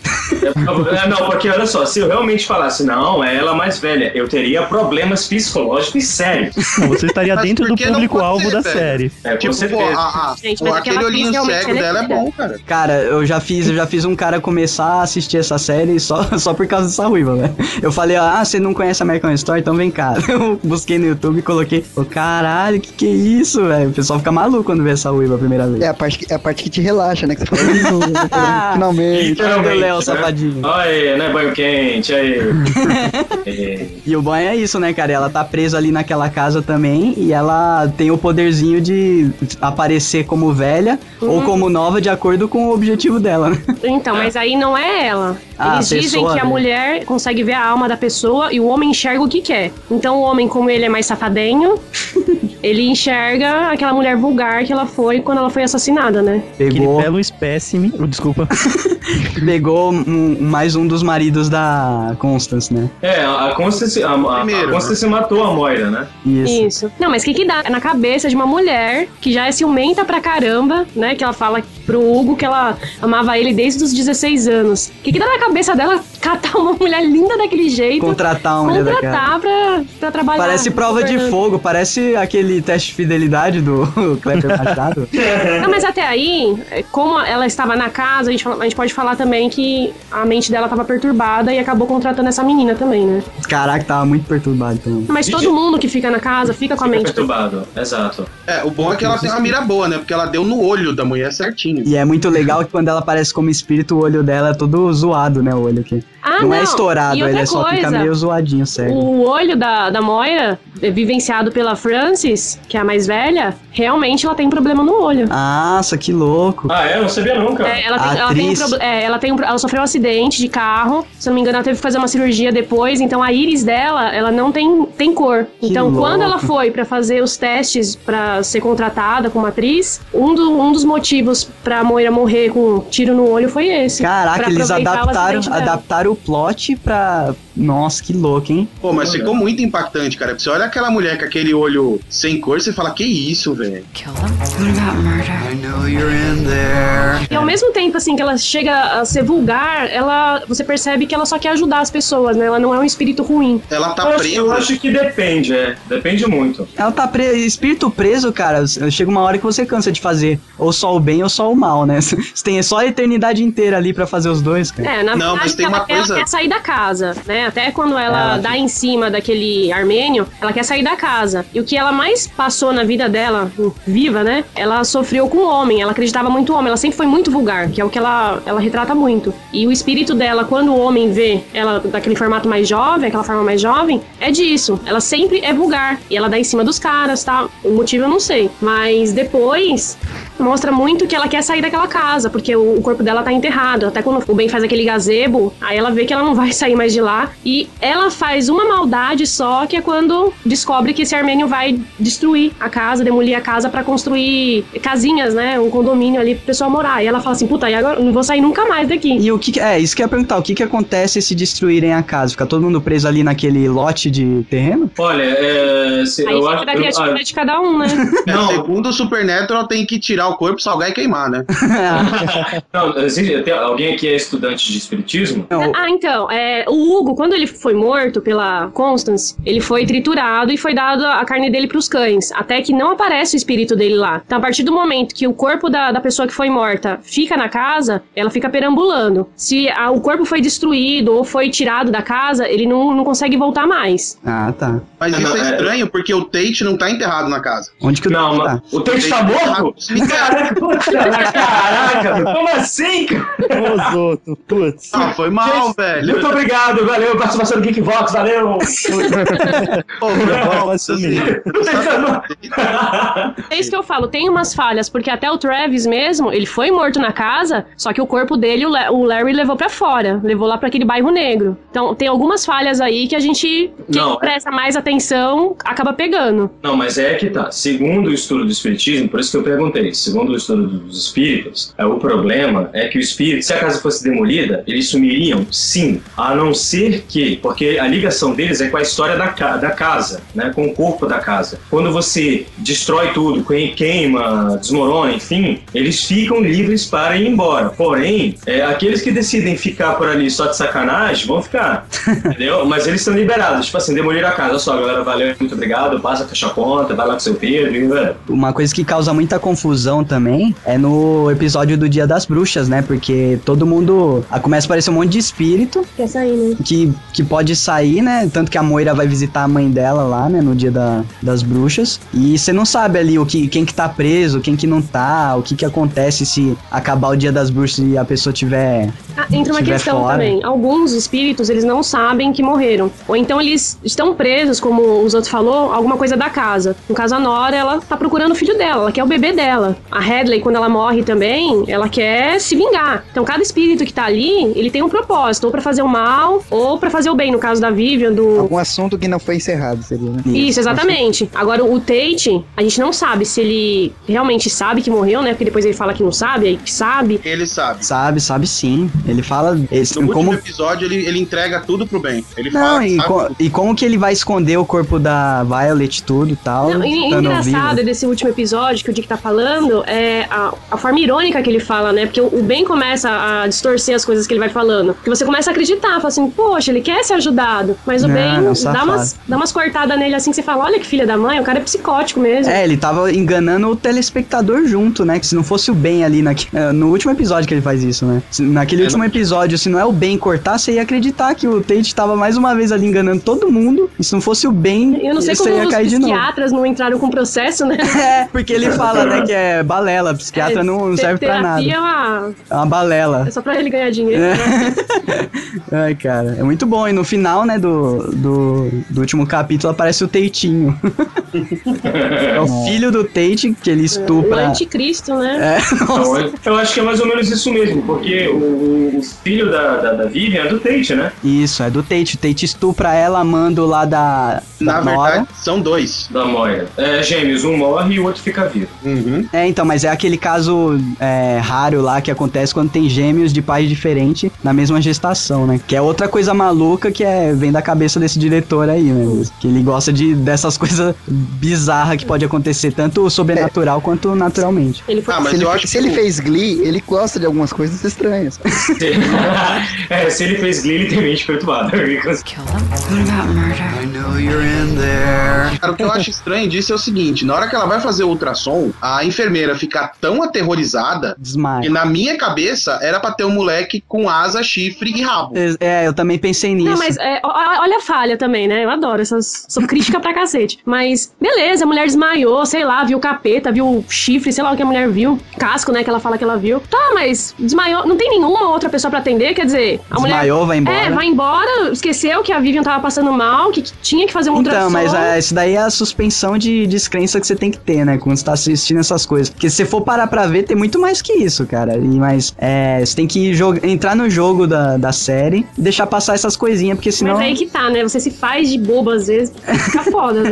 Então, mas a, É. maior, a maior parte do- da série, a partir que você tá assistindo uma série dessa, cara, de sobrenatural, você tem que se fazer de bobo o tempo todo. É Cara, aquela coisa de entrar no clima. Não, beleza, a gente entra num clima, mas a partir do momento que o cara joga um monte de coisa. Vamos falar de, de outra, a Sally Freeman, que é aquela negra, que ela fala que o marido dela não dá atenção. Meu, puta que pariu, que mulher entediante do cacete mesmo, né? Consegue convencer todo mundo. Aí ela corta os pulsos na frente do bem pra chamar a atenção do cara, some, né? Até que a, a Moira coloca. Fala que o gravador tá no meio do seio dela pra ele pegar e tal. Aí depois a mulher é, é encontrada no hospital, quer dizer, o que, que a mulher somou ali, entendeu? É, tem, tem várias passagens dessas que é só pra dar uma tensão a mais no episódio, só que não fazem parte da trama principal, realmente. É, então, essas falhas, eu acho assim, que ele poderia até ter cortado essas coisas, igual aquele Hey Pig Pig Pig, né? Here Pig Pig Pig, que eu achei muito escroto o cara morrer por causa do ladrão lá que tava na casa dele e falar assim, oh, ele me chamou de porco.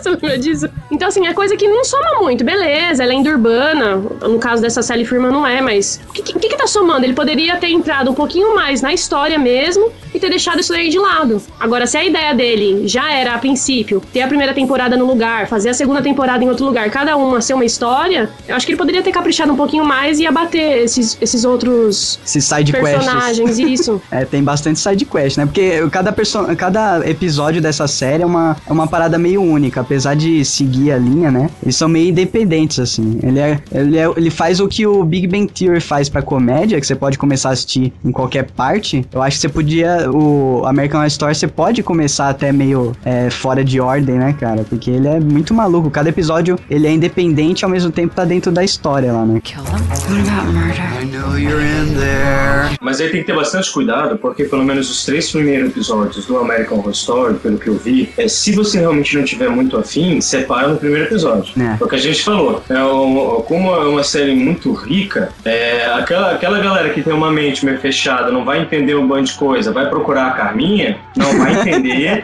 e o cara vai falar, ah, uma série chata. Lógico que é chato, você não tem base, você não gosta, você não. Então, não, você não vai gostar. Você- a, a abertura não te deixou no clima, né? É, não, não, não tem, eu não entendi. Não, não é que Tá você no não cu entendeu. duro ainda, né? É, não é que você não entendeu, você não teve aquele feeling, não viu com, com carinho que você precisa ver. Você tem que notar que é uma série realmente extremamente complexa.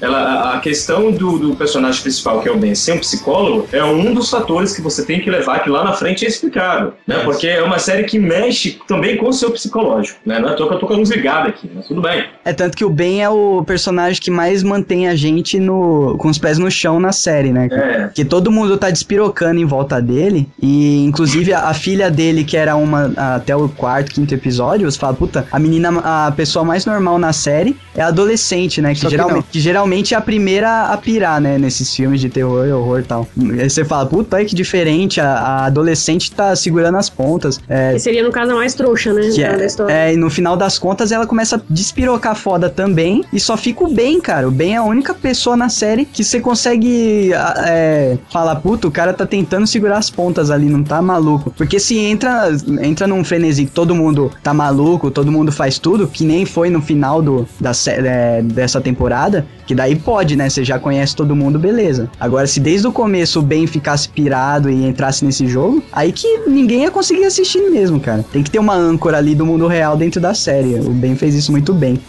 Se é que vocês me entendem. Eu achei interessante o jeito Não que eles pra colocar a fizeram mãozinha, né? do, do episódio. Os episódios, os primeiros episódios, se você olhar, é um ritmo totalmente diferente. Quando chega no 7, eu não conseguia mais ver o 7 e o, outro, o 8 no outro dia. Eu vi o 7, 8, 9 10 no mesmo dia.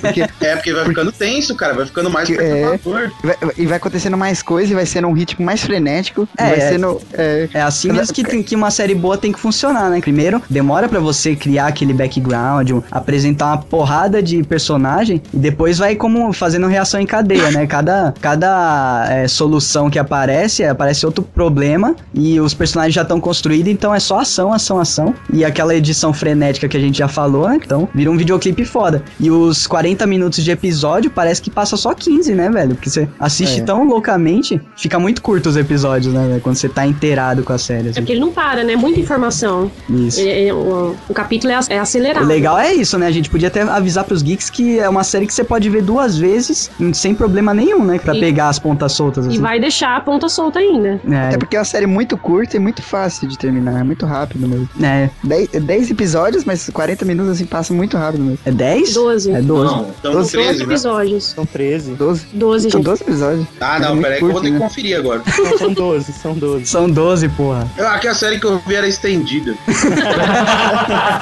Era A versão do diretor. Ryan Murphy Cut.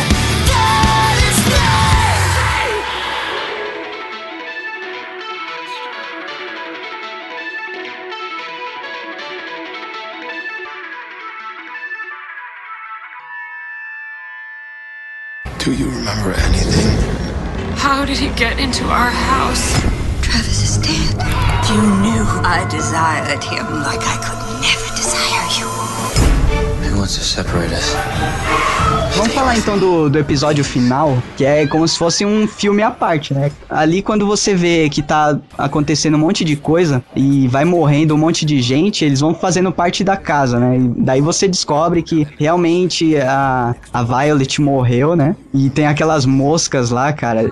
É, Isso é uma das cenas mais. Uma das revelações, não é nem cena. Mas assim, do, das, das- do seriado inteiro, dessa temporada inteira, a revelação que mais me chocou, assim, me pegou desprevenido foi as moscas, cara. Porque eu- a Violet ali eu já desconfiava que ela tava morta, beleza. Mas uh, o, a A série. Violet tá morta?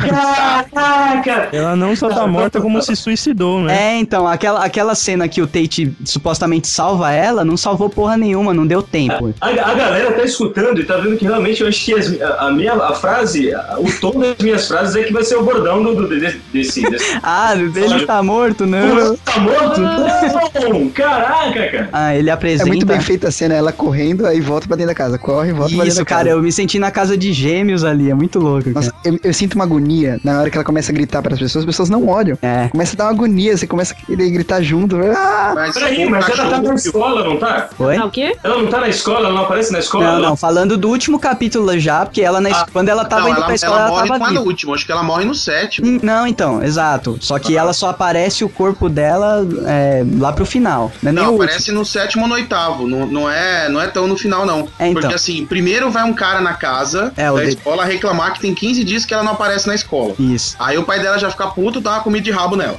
Aí ela vai pra escola. nesse tipo de série você tem que deixar clara essa, essa expressão sua. É, velho. não, então ele vai e, e convence ela a voltar pra escola. É- Melhor, né? Aí convence ela a voltar pra escola. Aí ele tá lá procurando um internato pra colocar ela e o Tate vem com as ideias dela se matar pra ficar É. lá com ele pra sempre, porque ela já sabia que o Tate tava morto. Aí nessa que ele convenceu, o Tate tava tentando convencer ela de se matar, tomar os comprimidos e morrer, ela sai correndo pedindo ajuda. E não consegue Aí ela da sai da casa, começa a pedir por socorro, ninguém vê, só um cachorro. Que essa cena me marcou bem. A hora que ela, come... que ela saiu correndo, ela chamou, só o cachorro viu, eu já falei, puta, essa porra tá morta. cachorro É outro latindo. clichê também, né? Que é, É que animais, é, animais têm a sensibilidade e tal pra espíritos. It's Aí a hora que ela começou a entrar e sair da casa freneticamente, corria por uma porta e entrava pela outra, Ah, ali já cai a ficha. aí eu falei, ah, velho, tá morta essa porra. Mas então, mas até aí eu não tinha me tocado da questão das moscas, cara. Eu também não. Que, meu, é muito louco quando eu revelo por que, que a casa tá enchendo de mosca pelo, pelo piso. Que, eu- tanto que a primeira vez vai lá o dedetizador lá embaixo, né? E ele fica pasmo, espantado com uma coisa que a câmera. Primeira vez não, ele vai uma única vez. É. Ele fica A pasmo. primeira é única. Ele fica pasmo e espantado com uma coisa, né? A câmera não mostra o que que faz ele berrar tanto de sofrimento. Daí vem o Tate e mata ele, né? Aí uma pergunta, como ele apareceu na casa de Jeg, assim? normalmente esses detetizadores, eles têm um carro, nem tem uma barata em cima igual do, do Bibi, É. mas fica com, com Ah, o meio mas- de locomoção dele na porta, alguma coisa assim, quer dizer, ninguém sentiu falta do cara, né? Ah, até aí os caras guincham e já era, velho. Então, mas daí depois você descobre, o Tate é, não consegue é, fazer ela se matar e tal, daí ela começa a andar em loop dentro da casa, não consegue sair, e daí ele vai e mostra o corpo dela própria, daí que vem as moscas, né? As moscas são as moscas do corpo dela, estão subindo pelo piso, velho. I'm. Cena foda da série no, A no. No último episódio, a cena do parto, né? Que puta que pariu, que gritaria, que tensão. E a pessoa sendo é, operada, né? Fazendo o parto com espíritos, cara. O médico espírito tirando o bebê da sua mulher. Nossa, Não, cara. peraí, peraí, peraí, peraí, peraí, gente. Parto, espírito. Tá, esse daí aqui, de que episódio mesmo que eu vou pular? Eu só vou ver as cenas É o último, pô. Eu tô anotando aqui. Último. Tá, parto, Não, é o espírito. penúltimo. Esse não é o último. É o penúltimo? Tá, peraí, deixa É o eu riscar aqui então. Peraí. Ah, é, tá certo. No penúltimo, porque no último ela já tá morta, né? É, tá certo. Tá, peraí, Cara, deixa eu botar, então deixa eu botar penúltimo, Morte, ela e o Ben já estão mortos. morte, exclamação. Não, bem não, bem o só Ben morre, só último, no último. O Ben morre só no último. Ah, é, ele morre no último. Tá Ah, vocês já sacanearam com toda a minha anotação aqui. Então, mas essa cena, meu, foi a, a mais marcante pra mim da série, cara. É essa cena do parto, porque tá uma maluquice ali de é, só o bem vivo, a outra sendo operada por um médico espírito, e tem as, as assistentes dele são espíritos, Que é a a, enfermeira e a irmã, né? que- e a Violet chamando ela pra morrer logo, desiste dessa porra, vem pra cá porque tá foda aqui, Tate tá enchendo meu saco. Não, peraí, a Vivian morreu? Puta então, a Vivian morre nesse parto. Ela Ah, dá tá. a luz, dá a luz ao o bebê do Ah, bem. isso eu já sabia, ela morre no final. Isso, o Sem- bebê. Ela sem- dá a luz sem ao bebê spoilers de picados. Rosemary e aí ela. ela... É, o Sem be- spoiler, a, a, Sem spoiler que a picado. Márcia é a única que picado. É, viva. todo mundo vai morrer. Gente, o único que fica vivo, nesse, pelo que eu tô vendo, que é o Oscar Niemeyer, cara.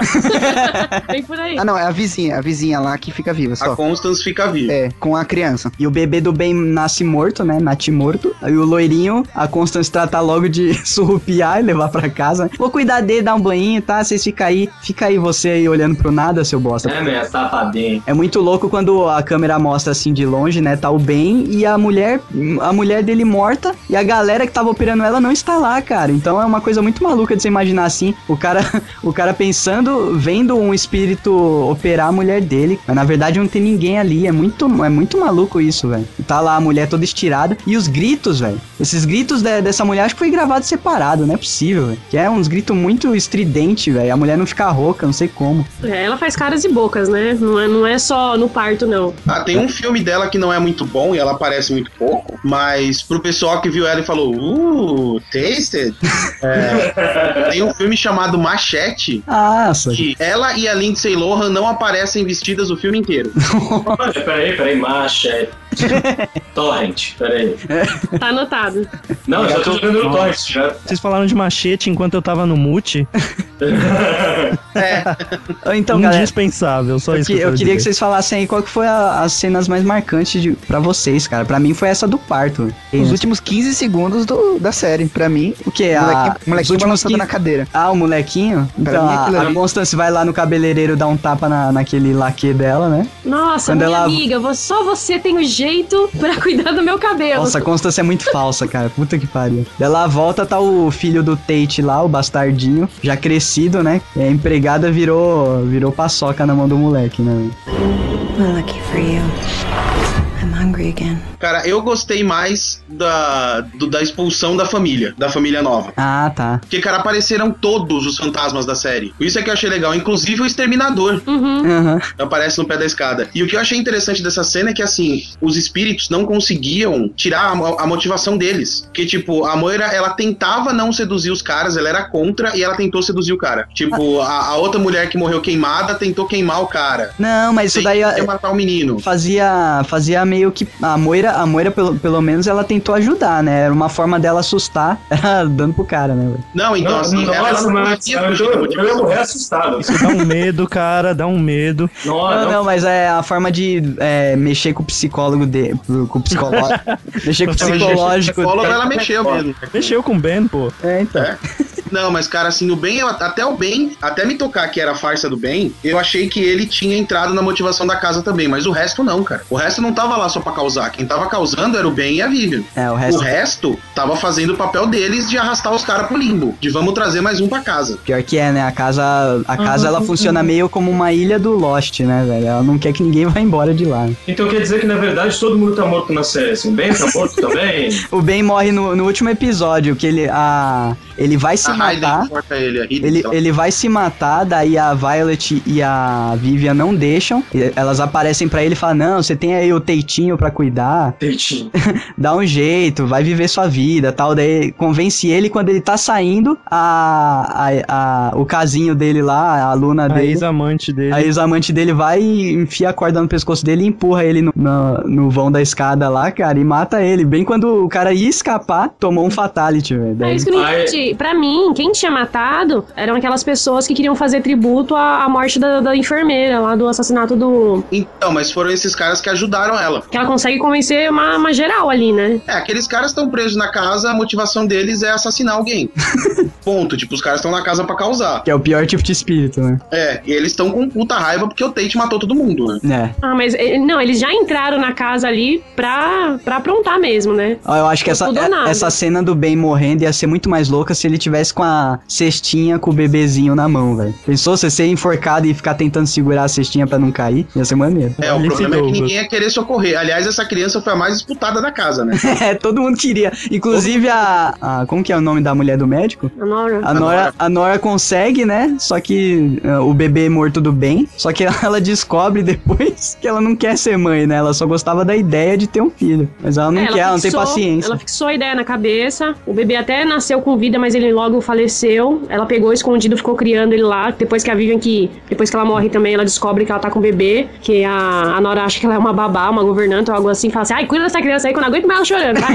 tipo, a mulher não tem, dom, não tem dom nenhum pra bebê. Ela tá perdida ali. Falando assim, é, em, em que episódio que mais gostou, o meu não é o que eu mais gostei, mas todos relacionados à Nora. Tanto falando como foi construída a casa, o porquê que o marido dela começou a fazer os abortos, ela procurando o filho, ela matando a família inteira. Ela é, Ela é a grande causadora ali de toda aquela confusão. ela era é o espírito mais coitado dali, né? Na verdade, ela que começou a merda. Então, então, eu- eu ela que começou, ela só que ela só se ferrou depois que ela começou, entendeu? Até que acontece toda essa confusão da Vivian, dos gays serem assassinados, é ela pedindo pro Tate um, um bebê. E o Tate fala: Não, vou, vou conseguir. No caso dos gays lá que falaram que não. e estavam brigando que não iam ter mais bebê, ah, pra que, pra que a gente vai ficar com eles? Vamos matar eles pra vir novas pessoas. E esse é o objetivo deles: vai matando, matando, matando até vir um que, que consiga um bebê, que foi quando ele engravidou a Vivian. E Só que- diz depois que se apaixonou pela Violet. E depois que, é, que ela viu que ela não gosta de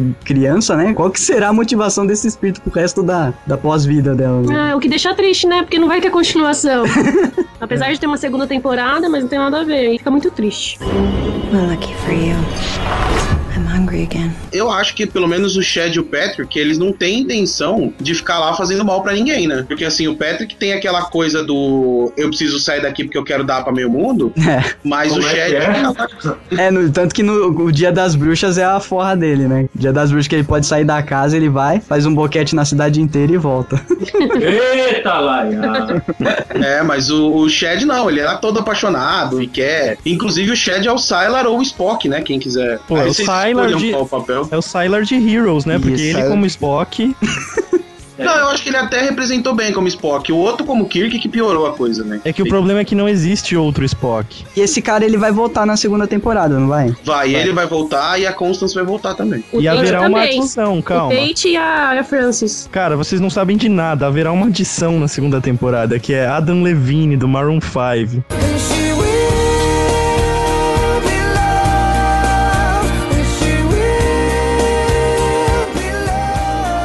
É, pior que- Ah, não, cara. Ele só É ele mesmo? É ele mesmo. Puta, eu pensava que era parecido Ele só. faz um fotógrafo. Eu, eu não sei agora o plot, É. mas vocês vão ver, cara. Não, Manda mano, bem. Tem uma galera que vai voltar no- no- na segunda temporada, pelo que eu vi. É isso que é legal, né? Você vai ver os mesmos atores fazendo outros personagens. E É, o, a- próprio, o próprio Ryan, ele, ele já tinha fechado antes de lançar a série, ele já tinha isso na cabeça dele, de que toda temporada seriam histórias diferentes. Que é o legal de abordar vários clichês, né? Agora eles vão entrar naquela coisa de malucos, né? Coisa de asilo, que também é uma história de horror já bastante utilizados Batida. nos filmes e batida na- no imaginário americano, né? Estadunidense, vamos dizer. A Jessica, a Jessica Lange, ela volta como a irmã da Jude, né? Quem que faz aquela aquela freira lá da capa? Freira. Não, aquilo Peraí. é só. Só um personagem? Não, aquilo é só uma arte mesmo. Ah. www.google.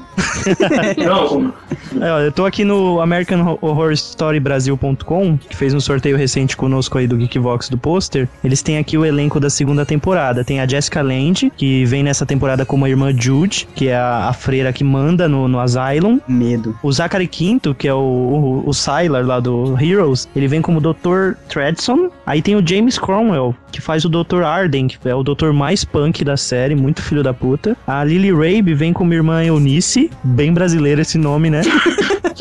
Eunice, né? Deve ser uma ticana da vida no seriado. Com O- certeza. É, o foda é que ela é loira, né? O Joseph Fiennes, ele vem como Monsenhor Timothy O'Hara, que inclusive quem assistiu o primeiro episódio da segunda temporada, tem uma cena entre a, Jessica Lange e ele que é, é bem tensa, porque essa, essa irmã Judy é safadenha. Eu não assisti ainda. Tem que ter uma safadenha, né, cara? O Adam Levine faz o papel de um cara chamado Léo. Não, olha aí. Léo. Opa, Léo, você tá chegando perto, hein? Bonito, hein? É, igualzinho. Aí, a, aí tem a Jenna Duen como Teresa e, mais, e o Ivan Peters como Kit. E daí por diante vocês acessem o site, porque eu não vou ficar lendo. Well, lucky for you. I'm hungry again. Então, vocês viram que ele ganhou vários prêmios da primeira temporada, né? Ganhou? A Jessica Ganhou. Lange, inclusive, ganhou esse ano uma premiação foda que eu não vou lembrar, mas o Léo, obviamente, vai Ó, falar. Ganhou o Globo de Ouro, foi indicado para o Emmy e tudo, só que ele sacaneou o sistema. Como o que é sacanear o sistema na visão de Léo? Vamos. Porque é o seguinte, é, American Horror Story é considerado uma série normal por todas as pessoas, não é uma minissérie. Só que aí ele conseguiu, pelos minutos, ele tirou, ele tirou cinco minutos, acho que, dos, de alguns episódios. Ele foi cortando até que chegou um número de meia hora que ele cortou, de todos os episódios. Ele cortou, por quê? Pra ficar inferior ao, no, ao número de... Minutos dura- precisa pra ser uma, uma série, não uma Minissérie. mini. É, então, aí ele cortou pra ele disputar na minissérie. Ou seja, disputando na minissérie, ele ia disputar com quase ninguém. Tirar, ele tirou Roman, tirou Breaking Bad, tirou todo mundo da jogada e disputou em minissérie sozinho. Ou seja, Ele- ganhou todos os prêmios de minissérie quase. É como baixa, é, baixar de peso, né? Você é o Mike Tyson, Isso. você baixa de peso pra você ter mais Ó, chance de ganhar. Seria, ele, ele brigaria com os grandões, né? Com É. Breaking Bad, com Good Wife, com um monte de coisa. Ah, ele Aí tomou diurético, então. pra perder ele. Não, ele, Ele foi tomou ele foi lá, cortou a duração e ganhou o prêmio como minissérie. E Ah, ganhou- mas é- que- Mas se você pensar, cara, a, a história fechou. Tipo, são 12 episódios e a história tem começo, meio e fim. Eu acho uma estratégia válida, cara, pra ganhar visibilidade. Ah, tá certo, ganha. Começar agora a segunda temporada e mais gente conhece por causa desses prêmios. Ele conseguiu 17 indicações Caraca, velho. no Globo de Ouro. Com certeza, direção de, de arte, mixagem de som, essas coisas, com certeza ganhou alguma coisa, velho. Até porque ele não disputou com ninguém. Era Ah, covardia. Era tudo, inclusive direção de arte, essas coisas, era Então, tudo é dentro de tudo- minissérie. É, tudo que ele, ele disputaria em séries, que talvez ele ganhasse alguma coisa ou outra, ele jogou tudo pra minissérie. Ah, tá, Jogar pensei que era minissérie só covardia com melhor qualquer... minissérie, sabe? Não, foi covardia com qualquer um. Então, é, por exemplo, Dalton Webb e Middle Pierce, que seriam duas minisséries que estavam pra ganhar tudo. Elas perderam em quase todos pra American Horror Story. Olha que mancada. Lucky for you.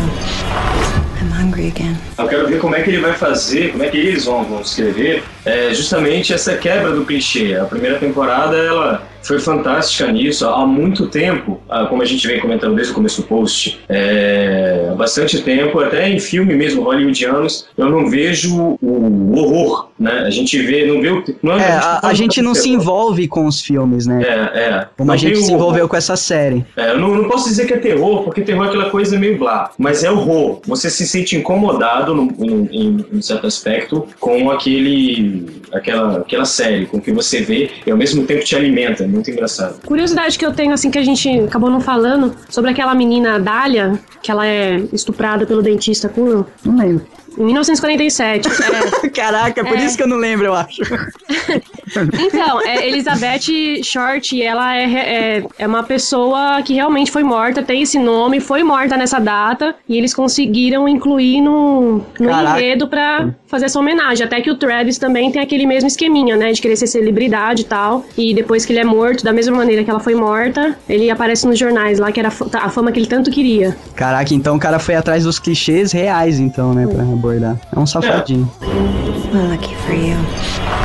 I'm hungry again. Eu tô ansioso pra ver como que eles vão abordar essa coisa do asilo, né? Porque o asilo dá pra você fazer a série inteira em cima daquilo. Só que a, a- na questão da casa tinha a questão da vizinhança, tinha a questão do bullying no- na, Escola. na escola, tinha a questão do dia das bruxas. Então, é, saía um pouco da coisa da casa mal assombrada o tempo todo, né? E no asilo eu não sei como que eles vão sair disso, né? Pra não ficar uma coisa maçante. Só É. ficar mostrando louco vendo espírito e espírito é, causando com o louco e freira psicopata e Mas ficar até só aí nisso. eles podem mostrar é, histórias fora da casa e É, o- como a pessoa Ficou chegou, maluca. Isso, como a pessoa foi pra É, lá faz dentro. sentido, faz Cara, sentido. O- uma coisa que dá pra pôr no plot, cara, é que como o cara é louco, você não sabe se ele tá vendo espírito ou não. E É. o pior, você pode ter um espírito ali dentro que você acha que é um louco. Não, justamente, essa temporada ela vai brincar muito com isso, porque é uma instituição de, de loucos, né, psicóticos e, e criminosos. E cara, o pouco que eu pude ver, porque eu tava trabalhando, eu assisti um pedaço pelo streaming pra poder falar aqui no Geekvox, né, antecipar um pouco, deixar o ouvinte aí com essa vontade de assistir. Mas cara, são cenas muito fortes também, e eu acho que o Ryan Murphy vai pirar ainda mais, sabe? Vai além desse negócio só de espírito, é, eu cheguei a ler coisa de, de mutante, esse negócio aí de cirurgia e o caramba quatro. Legal. Até Sabe, me- o, até o legal é isso porque ele fez a primeira temporada e pelo feeling, né, a galera gostou da originalidade que é essa série. Exato. Porque eu não tinha visto nada parecido até então.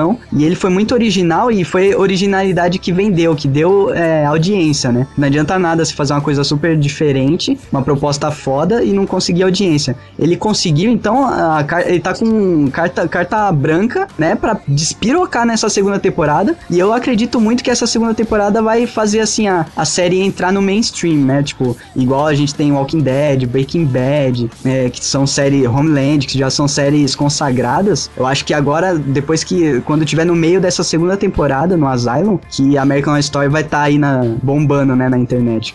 É, o, o- eu não sei quem fez a observação, se foi o Douglas ou se foi o Dick, é que realmente o grande desafio deles é porque a gente já viu várias outras histórias de asilos mal assombrados. Isso. Então, é, como eles vão desenrolar é, essa, esse clichê, que é mais um clichê, é que é o interessante, porque o cara conseguiu realmente transformar todos os clichês na primeira temporada numa coisa completamente mais interessante Isso, isso. mais profunda até. E eu acho que com certeza absoluta ele fez de sacanagem. Ele sabe que é outro clichê e ele quer mostrar que não, a gente vai mostrar que a gente vai fazer melhor do que a gente fez na primeira É, temporada. não, a proposta é essa. O nome da série ah, já deixa claro que a proposta é trabalhar os clichês. Só que o jeito que ele faz isso, cara, é o que deixou todo mundo maluco, né, É, velho? o Maroto falando de mutante, eu acredito que possivelmente terá aqueles tratamentos, sabe, que judia do, Isso. da pessoa Ah, tal, você tá vendo- e o abuso sexual também. Vixe. Também. É bem a cara, né? É, e pra galera também já ficar atenta, a terceira temporada já tá fechada, né? E vai ser gravada na Vila da Turma do Chaves. Pensando que ela tá falando É, sério. porque lá, com certeza, a casa, a casa da Dona Clotilde ali, cara. Boa, Aquele corredor, lembra quando eles entraram Sabe? no corredor? Lembro, lembro. O